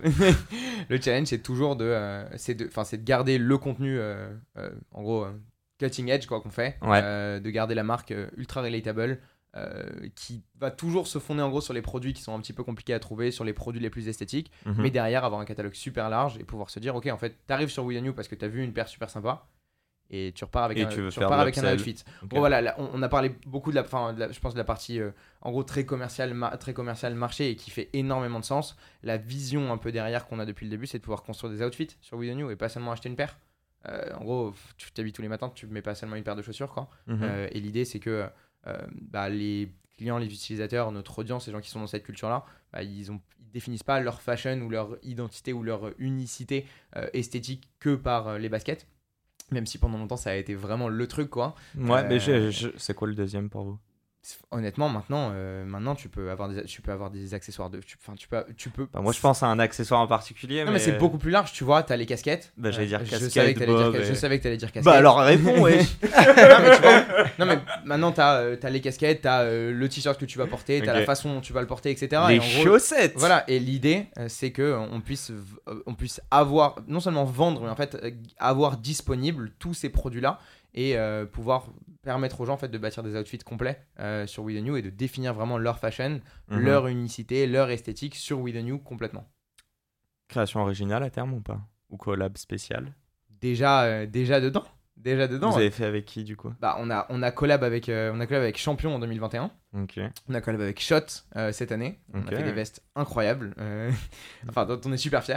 Euh, Ah, c'est quoi la, la classique bomber c'est un Ouais, peu on a refait le Bomber 90s. On a refait le Bomber 90s euh, où on a posé une, une broderie shot with the new derrière, des enfin en gros un velcro, un velcro with the new de- devant, et on a co-créé une pièce avec eux, donc une varsity jacket, un peu une veste universitaire, une veste universitaire US, qui, est, qui, est, qui est top aussi quoi. Donc donc on a on a cette compétence là. Et on essaye, tu vois, dans tout ce qu'on dit, euh, dans tout ce qu'on dit sur la, sur la marque et sur les SAP et sur la fashion, euh, je pense qu'on a la légitimité en interne de le faire. Euh, on a des gens qui sont passionnés, pas seulement par les sneakers, mais par tout cet univers-là. Mhm. Et du coup, euh, en mettant les cerveaux de la boîte un petit peu ensemble, on arrive à non seulement vendre des baskets, mais aussi essayer de, de faire des, de, de créer des SAP et de créer des produits en fait qui font, qui, que les gens aiment et et qu'ils achètent, et qu'ils achètent aussi. Donc c'est le cas de, c'est le cas des t-shirts qu'on, c'est le cas des t-shirts qu'on a là.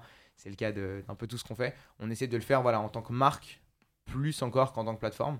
On sait qu'on a la plateforme derrière qui est un peu le backbone, quoi, la colonne Mhm. vertébrale. Mais derrière, on essaie de tout, de, de penser tout en, tant- en tant que marque. Et je pense que c'est ce qui nous différencie aussi. je, je regarde la police là du With the New sur son, t- sur Ça, son c'est t-shirt. 2020, ça. Ça, Ouais. c'est OG de chez OG. hein. Premier t-shirt qu'on a fait, ça? Vous l'avez chopé où la police? On l'a faite, on l'a fait, on l'a fait. la Ok. police. Il n'y a pas un créé. côté Basquiat dedans ou non Vous n'êtes pas allé chercher une Non, inspiration l'idée, là-bas? l'inspi, l'inspi derrière, donc c'est notre première, euh, c'est notre, c'est notre première collection. Et ça, c'est un sample. hein. Le, le, le print Ouais. n'était pas exactement à cet endroit-là, le t-shirt n'était pas exactement à cet endroit-là. Il y avait pas le, il y avait pas le, Même le t-shirt n'était pas exactement Le celui-là. logo. Euh, le t-shirt, ok. c'était pas exactement celui-là, la base, c'est pas du tout celle-là. Mais euh, euh, c'est une écriture enfantine et le drop s'appelait Process and Progress. Et derrière les t-shirts, en fait, il y avait- il y, avait des- il y avait un gros logo Process and Progress euh, qui est le motto de la boîte. Et l'idée, c'était, euh, ouais, on, on démarre, on débute.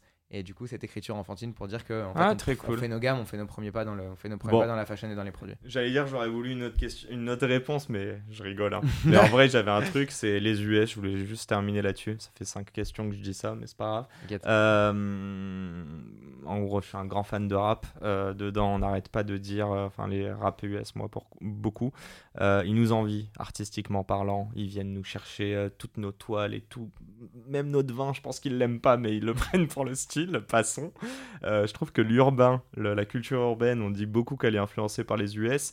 Mais je sais pas, je pense à, hum, tu vois, à l'époque de NTM qui portait du Sergio Tacchini. euh, est-ce que, en gros, il y a un intérêt pour vous d'aller aux US et est-ce que vous n'avez pas justement un play à jouer avec cette carte européenne?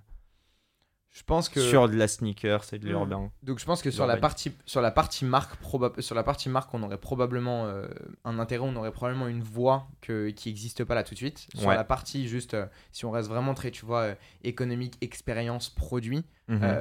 les deux plateformes aux US qui ont été un peu les first commerce sur notre marché, sur le marché second, sur créer une plateforme marketplace sur, les, sur le marché secondaire, c'est des énormes plateformes qui ont beaucoup beaucoup grandi.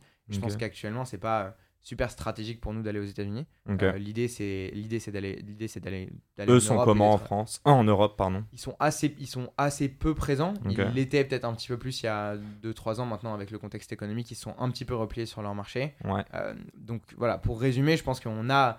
euh, tu je pense que tu connais ce truc-là de euh, la banlieue influence Paris, Paris influence le monde. Euh, et je pense qu'on croit en ça. Et c'est pas. C'est un truc que, ouais, c'est pas pour rien, euh, même si on n'est pas des, des grands banlieusards, on est très très petite couronne, quoi, tu vois. Mais je pense que, euh, je pense que l'influence. Non, mais tu vois, je pense que l'influence, la déterre qu'on a eue, elle vient aussi de, elle vient aussi Ouais, de, de, de- de ces trucs-là. Euh, et euh, donc, je pense qu'en brand, on aurait quelque chose à dire. Euh, en, en tant que plateforme, en tant que plateforme, je pense que on, on a beaucoup à faire en Europe avant de, avant de regarder les États-Unis. Stay tuned, Uh-huh. euh, comme disent nos amis. Euh, allez, je termine avec cette dernière question du tac au tac. Je pense que je vais en poser trois max. On l'avait pas préparé celle-là. Offre de rachat sur la table, Nike. Alors, peu probable. Ah bah c'est moi, ça, c'est c'est moi qui fais les si là. Non, sérieusement, euh, ouais, je, je, c'est voulu, ce serait... euh, ouais, ben non, ça marcherait pas parce que du coup, on pourrait vendre que du Nike, mais euh, je sais pas quel concurrent, slash euh, énorme groupe, slash même un, tu vois, un, je sais pas, un VP, c'est pas leur business model, mais... bon, bref, passons. Une offre de rachat de quelqu'un... avec vraiment un gros montant, sachant que, on l'explique, hein, vous avez des actionnaires, donc vous n'êtes pas les seuls à décider. Mais vous, aujourd'hui, ce serait quoi votre ambition? Euh, Sachant qu'on on pourrait parler d'une offre de rachat, euh, aller à, à 1 ou 2 milliards. Un truc euh, difficile à dire. mais- Bah, on, on quitte le podcast maintenant. non, je rigole. Non, non, blague à part. il Y a, Ok, il y a- mais je veux une com. Non, mais tu l'as dit, à partir du moment où tu fais, tu fais rentrer des investisseurs, tu leur dois une sortie à un moment. Donc ça, c'est une première chose, c'est une réalité. Euh, et je pense que le, le- le- on a toujours eu la discussion de manière assez ouverte avec David euh, et même avec les invests. hein, c'est que il n'y a pas de volonté pour nous de sortir de la boîte à court terme parce qu'en fait, on est toujours passionné euh, par ce qu'on fait. On pense qu'on sait relativement bien construire l'étape d'après et on voit comment on peut continuer de développer l'entreprise. Après, on reste deux personnes avec la tête sur les épaules qui ont le sens de l'argent. Donc le jour où tu as une offre qui est très intéressante sur la table, évidemment que tu la regardes avec beaucoup d'attention et tu as l'argent, évidemment. Euh, donc dans ces montants-là, le projet peut-être importe moins, mais de manière générale, tu as l'argent et tu as le projet derrière. Je veux dire émotionnellement, c'est-à-dire qu'est-ce que va devenir We The New gros voilà, exactement. Donc c'est- toujours un mix, euh, c'est un mix de, des deux. Euh, et donc voilà, je pense que c'est ce qu'on pense. Ouais, on pense à Ok. ouais, on pense Non à mais j'aime bien, ok. Vous n'êtes pas non plus. euh, ce que j'aime bien dans la réponse, c'est que t'es pas en train de dire. euh, enfin, il y a des nuances, quoi. T'es pas en Hmm. train de dire quoi qu'il arrive, on restera toujours indépendant. Ouais, et- ouais, bien sûr. Euh, toute Non. personne qui a levé des fonds et qui te dit ça, moi je pense qu'elle te ment. Ok. On peut faire monter les enchères après si vous voulez.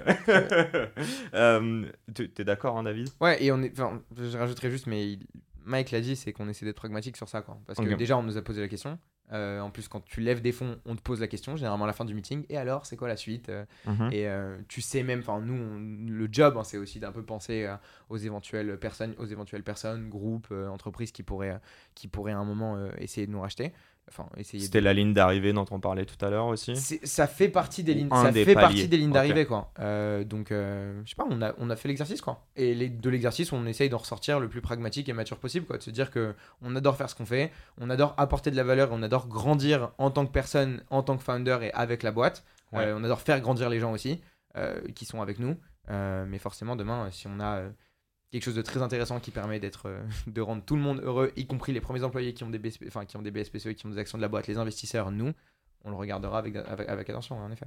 Et euh, quand tu disais juste court terme, enfin c'est Michael qui disait ça, mais c'est quoi? C'est du euh, 3-5 ans ou euh, Sur tu combien disais de temps on se voit faire ouais, ça encore Non, non, bah, tu disais à court terme, ce qui est pas mal sûr, c'est qu'on n'y pense pas et qu'on sait qu'on pourra aller mettre les, euh, les prochains wagons, les prochaines étapes. C'est quoi Ouais, c'est ça. c'est Au moins, à mon avis, c'est au moins 3 à 5 ans. Et je Ouais. pense de, à partir du moment où tu prends du plaisir dans ce que tu fais, Ouais. que tu vois comment tu construis les étapes d'après, et que ça te fait autant kiff- toujours autant kiffer, il n'y a pas trop de raison d'arrêter. quoi. Tu vois, on en parlait aussi parfois en rigolant, mais il y a plein d'avantages à gérer We The New aujourd'hui. Tu vois, le truc commence à être un peu connu.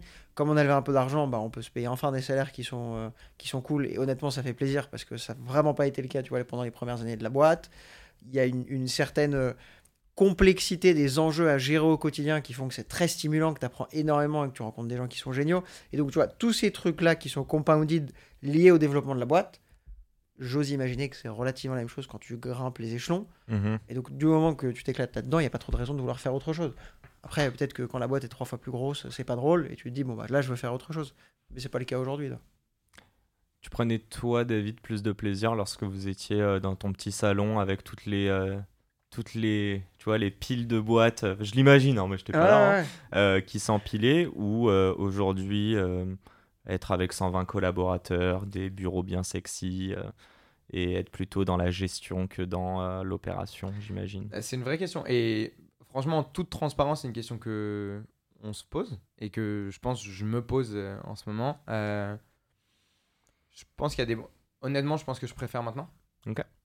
Juste parce que j'ai beaucoup, beaucoup grandi grâce à la boîte. Et je pense que la courbe en fait, de juste croissance perso, elle est insane quand tu regardes euh, derrière et que tu te dis, ok, en fait, j'ai appris à faire toutes ces choses-là, mais j'ai aussi appris à réfléchir dans mon perso de cette façon-là et à me challenger de cette façon-là, etc.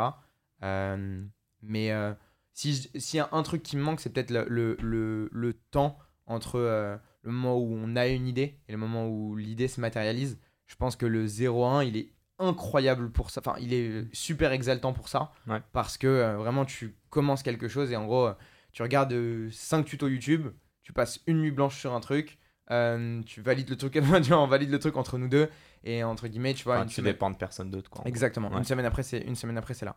Là, on.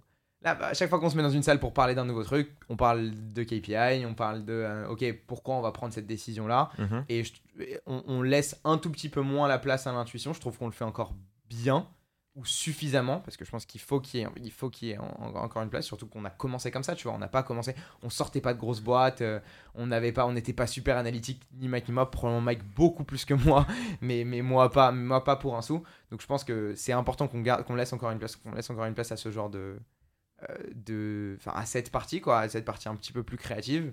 Euh, et c'est c'est peut-être ça qui, me- enfin c'est peut-être ça qui me manque le plus quoi. C'est que ça met plus de temps, Mhm. m- mais je enfin on s'y retrouve, on s'y retrouve je pense encore et c'est c'est pour ça aussi qu'on voit la continuité, qu'on voit la continuité quoi. On se dit qu'on peut qu'on peut encore euh, agir, app- apporter de la valeur et, euh, et grandir avec euh, grandir avec la boîte pendant encore un petit peu de temps.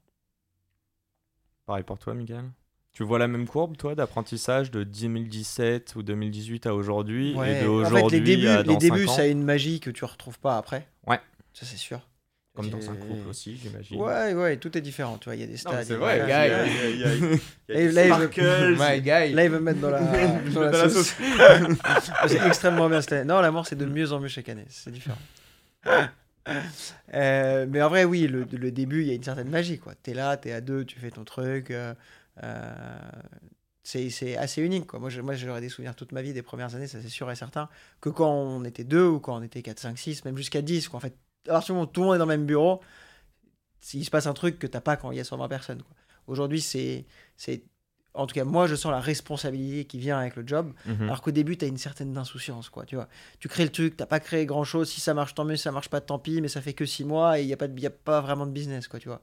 Donc c'est le début, en fait.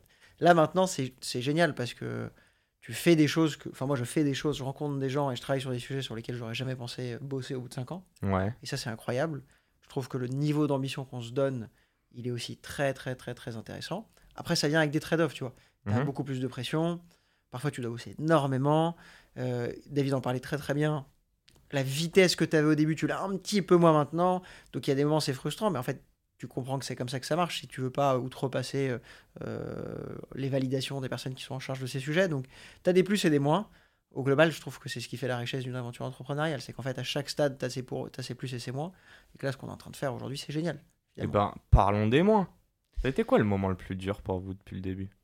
Et peut-être que c'est pas le même pour vous deux. Et après, si tu veux adresser un message à ton cofondateur. Je rigole. En quoi il t'a aidé au quotidien? C'est ça Non, mais plus sérieusement, ouais, c'est quoi Ça a été quoi le, Le plus pire dur. moment quoi? Le moment où vous dites. euh,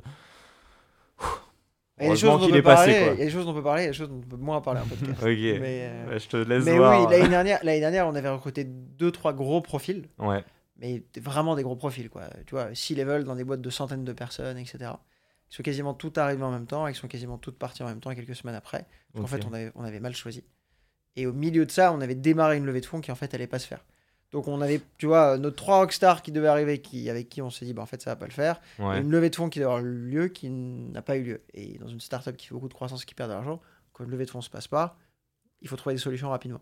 Donc ça, ça a été un moment où partir de vraiment tout en bas, réussir à finir à faire une belle levée de fonds avec des super fonds, euh, complètement inverser l'équation économique, enfin bref, avoir une année 2022 qui est absolument extraordinaire, ça, ça a été probablement le plus difficile. Quoi. En tout cas pour moi. Pas David. Non, la même, c'est Ouais, la c'est même. chose. Et j'ajouterais sur ce moment. En fait, ce qui te fait le plus peur, Ouais. c'est que euh, tu penses pendant un moment que tu l'as perdu. Et le, Donc, t'as vraiment un moment. le tu t'es L dit- apostrophe, c'est la, la sauce, quoi. Ouais. Le jus, le, le fait de prendre des bonnes décisions, le fait d'être sharp, de choisir, la bonne, de choisir les bonnes personnes, aussi de vendre la vision et, la boîte et le projet suffisamment bien. Mhm. Et surtout, tu as des gens qui viennent, qui ont beaucoup plus d'expérience que toi, qui débarquent, qui te regardent bosser, parce que c'est des gens à côté de qui ont bossé vraiment de manière très très proche, puisque c'est des gens qu'on a embauchés à des postes stratégiques. Et du jour au lendemain, ces personnes-là te disent Ok, en fait, je vais pas rester. Ouais, t'as l'impression de. Là, ouais. tu te remets vraiment en question pour la enfin pour la première fois c'est pas vrai je pense qu'on s'est enfin une des raisons pour lesquelles on a on a C'est bien l'effet réussi c'est inverse qu'on de, est beaucoup s'est beaucoup beaucoup remis voilà. Mais déjà voilà une des raisons pour lesquelles on a, on a bien réussi je pense c'est qu'on s'est beaucoup beaucoup remis en question mais on s'est je pense jamais autant remis en question que ce moment là si bien qu'en fait tu te remets en question quasiment dans le mauvais sens quoi. Tu te dis ok là là peut-être que vraiment vraiment je je suis pas je suis bon pas quoi. capable. tu le fais tu le fais trop voilà. En fait c'est le moment où ça, ça devient un peu excessif pendant quelques semaines et je sais que on a eu des conversations au hôtel euh, à des fins de journée à des moments je sais pas à des, 20 à des 22 23 heures à des 22 23 heures minuit on n'arrivait tous les deux pas à dormir se mettre au lit vraiment terminer notre journée parce que euh, on avait ça au-dessus de nos têtes et on, se disait ok est-ce qu'on l'a est-ce qu'on est-ce qu'on l'a perdu est-ce qu'on l'a plus ce qu'on avait est-ce qu'on l'a plus? Et, euh, Et qu'est-ce qui marche dans ces moments-là? ah, J'y allais parce que j'essayais de m'en rappeler. Euh, Enfin, j'essayais de m'en souvenir et de, re- de, me rem- de me remettre un peu dans ce, dans ce truc-là. Euh, bah, tu te poses vraiment la question, quoi. En fait, tu peux pas vraiment. Ouais, si mais tu quand fuis du- la tête dans le guidon, Ouais, mais si tu dur. fuis du truc, ouais, mais si tu fuis du truc, si tu fuis du truc, tu gardes toujours dans un coin de ta tête le fait que ça se trouve en fait, je l'ai perdu et là depuis je l'ai plus quoi. Donc euh, se poser vraiment la question de qu'est-ce qui s'est passé, pourquoi avoir un, je pense un regard super sévère sur ce qu'on a fait nous, mais en même temps au bout de quelques jours ou quelques semaines capter que le fit était peut-être pas bon et que c'est peut-être pas 100% de notre faute Ouais. ce qui n'était pas le cas les premiers jours. Quoi. Les, les premiers jours, je pense qu'on pensait que c'était 100% de notre faute. Euh, mais prendre. En fait, voilà, c'est c'est un peu.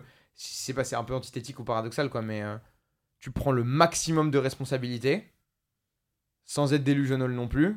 Et Mhm. donc, à un moment, en ayant pris le maximum de responsabilités, mais en étant un peu pragmatique aussi, tu te dis, ok, j'étais responsable de tout ça. Par contre, il y a tout ça où je peux dormir, mettre ma tête sur mon oreiller le soir et être en paix avec ce que, être en paix avec ce que j'ai fait, être en paix avec le travail que j'ai que, que j'ai fourni, être en paix avec la personne que j'ai été ce jour-là. Quoi.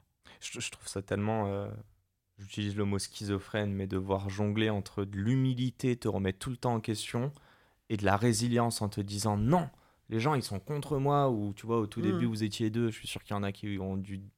vous l'avez ressenti, quoi. Ils se sont dit, mais qu'est-ce qu'ils vont aller vendre des sneakers Mhm.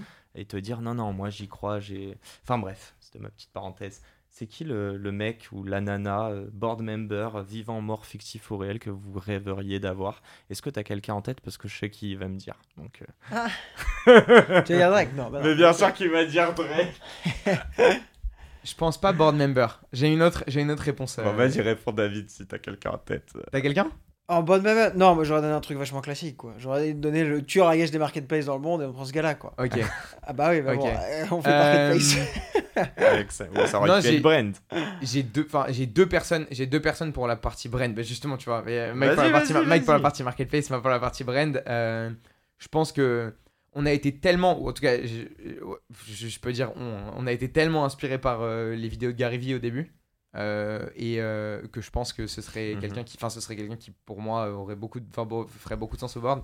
Euh, parce que je pense c'est un peu le entrepreneur ou le founder whisperer quoi. C'est euh, Whisperer, Whisperer, le gars qui Euh, l'homme qui, chuchotait à, l'homme qui chuchotait à l'oreille des euh, l'homme qui chuchotait à l'oreille des founders. En tout cas, en tout cas, je sais pas moi la, la- la personnalité mais aussi je, je sais pas tout le- toute la toute la confiance, tout le et tout l'optimisme euh, qu'il avait et que que, son- que je trouvais moi dans son contenu au début. Euh, pas au début même encore maintenant, je, je, je t'en regarde un petit peu moins. C'est un truc dont je pense que j'aurais besoin encore à, à ce moment-là. Et à côté, c'est aussi un gars qui a fait des boîtes, enfin qui a fait une boîte à plusieurs centaines de millions d'euros, euh, plusieurs centaines de millions d'euros de, de, de GMV. Enfin, ça, ça ferait sens en, ça ferait sens en business, même si c'est plus de l'agency que, Mhm. que, euh, que- qu'une marketplace. Mais d'un point de vue brand, content, social media, je pense qu'il y aurait pers- y a personne de, y y a pas grand monde de mieux, quoi. Euh, et euh, et sinon, non, peut-être pas Drake, enfin Drake en board member, Drake, en- Drake en pote, Drake en pote et Drake en, Il va, lui- il va lui demander de rapper à chaque fois qu'il Drake vient en au pote, bord. pas Tu lui Drake en demander de board faire sa famille de rêve. Non, mais c'est ça. ça.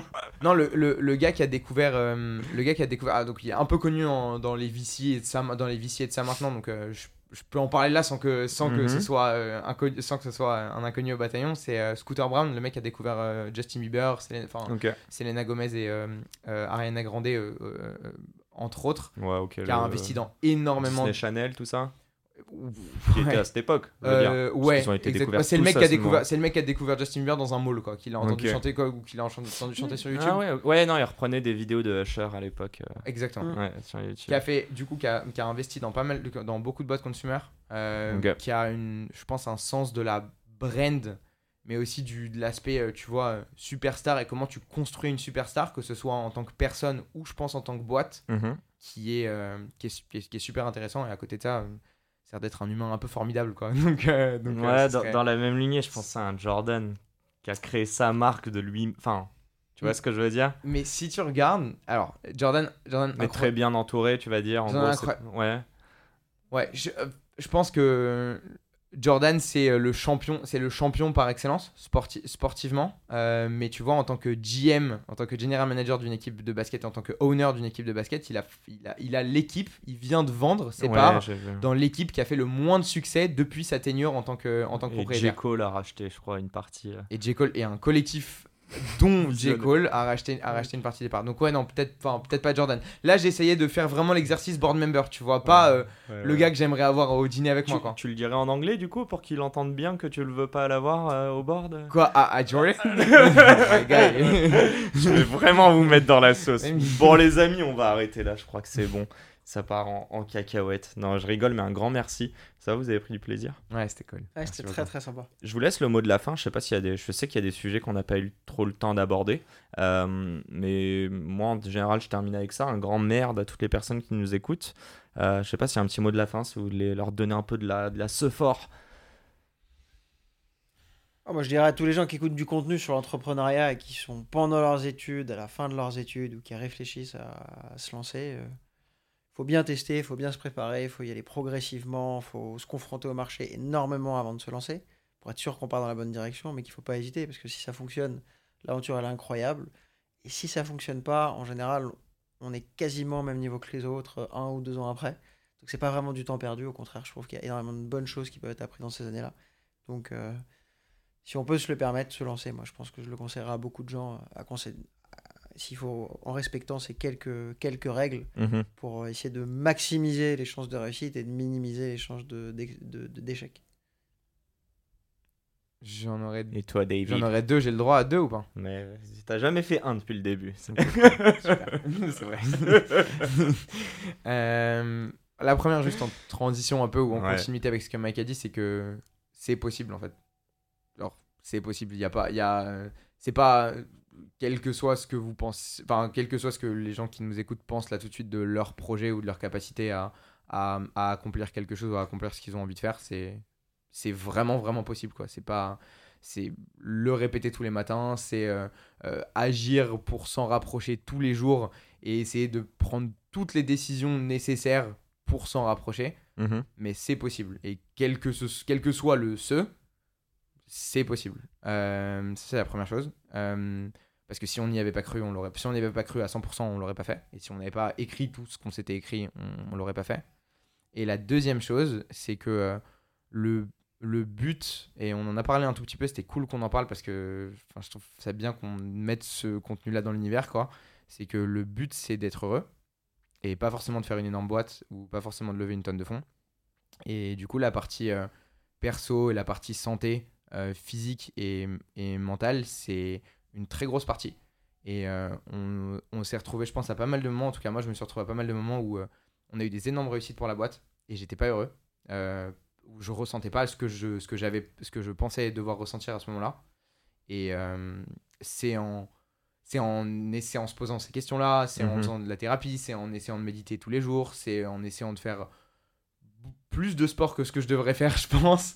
Mais c'est en mettant tous ces trucs-là bout à bout que euh, j'ai réussi maintenant à avoir vraiment de la satisfaction et euh, vraiment des moments euh, super pleins et complets quand on a des bonnes nouvelles, quand on a des bonnes nouvelles ou des accomplissements pour le business. Donc je pense que ces deux trucs-là, ils vont forcément de pair. Et à en occulter un, on se retrouve à des moments qui sont qui peuvent être assez dark. Mhm. Donc euh, se rappeler qu'en fait la- la- le, le- le but c'est d'être heureux et pas forcément de construire un truc énorme. Euh, et si on peut faire les deux en même temps, c'est le mieux. C'est un peu, euh, enfin moi c'est le conseil qu'on m'a pas forcément, enfin qu'on m'a pas forcément donné ou la conversation que j'ai jamais eue avant de m'en rendre compte par moi-même. Et du coup c'est le message que je laisserai probablement. Et avant même d'être heureux, apprendre à se connaître, du coup. Merci, messieurs. Merci Azen. Allez, on va aller entreprendre. Let's go Bon, à la semaine pro pour un nouvel épisode. Et euh, yes, encore une fois, merci à mes deux invités pour ce super épisode. Bonne Bonne journée. journée. Et c'est la fin de cet épisode. Si cet épisode vous a plu, n'hésitez pas à nous soutenir en nous mettant 5 étoiles sur les plateformes, en vous abonnant évidemment et en nous laissant des commentaires. Hâte de vous retrouver la semaine prochaine. Ciao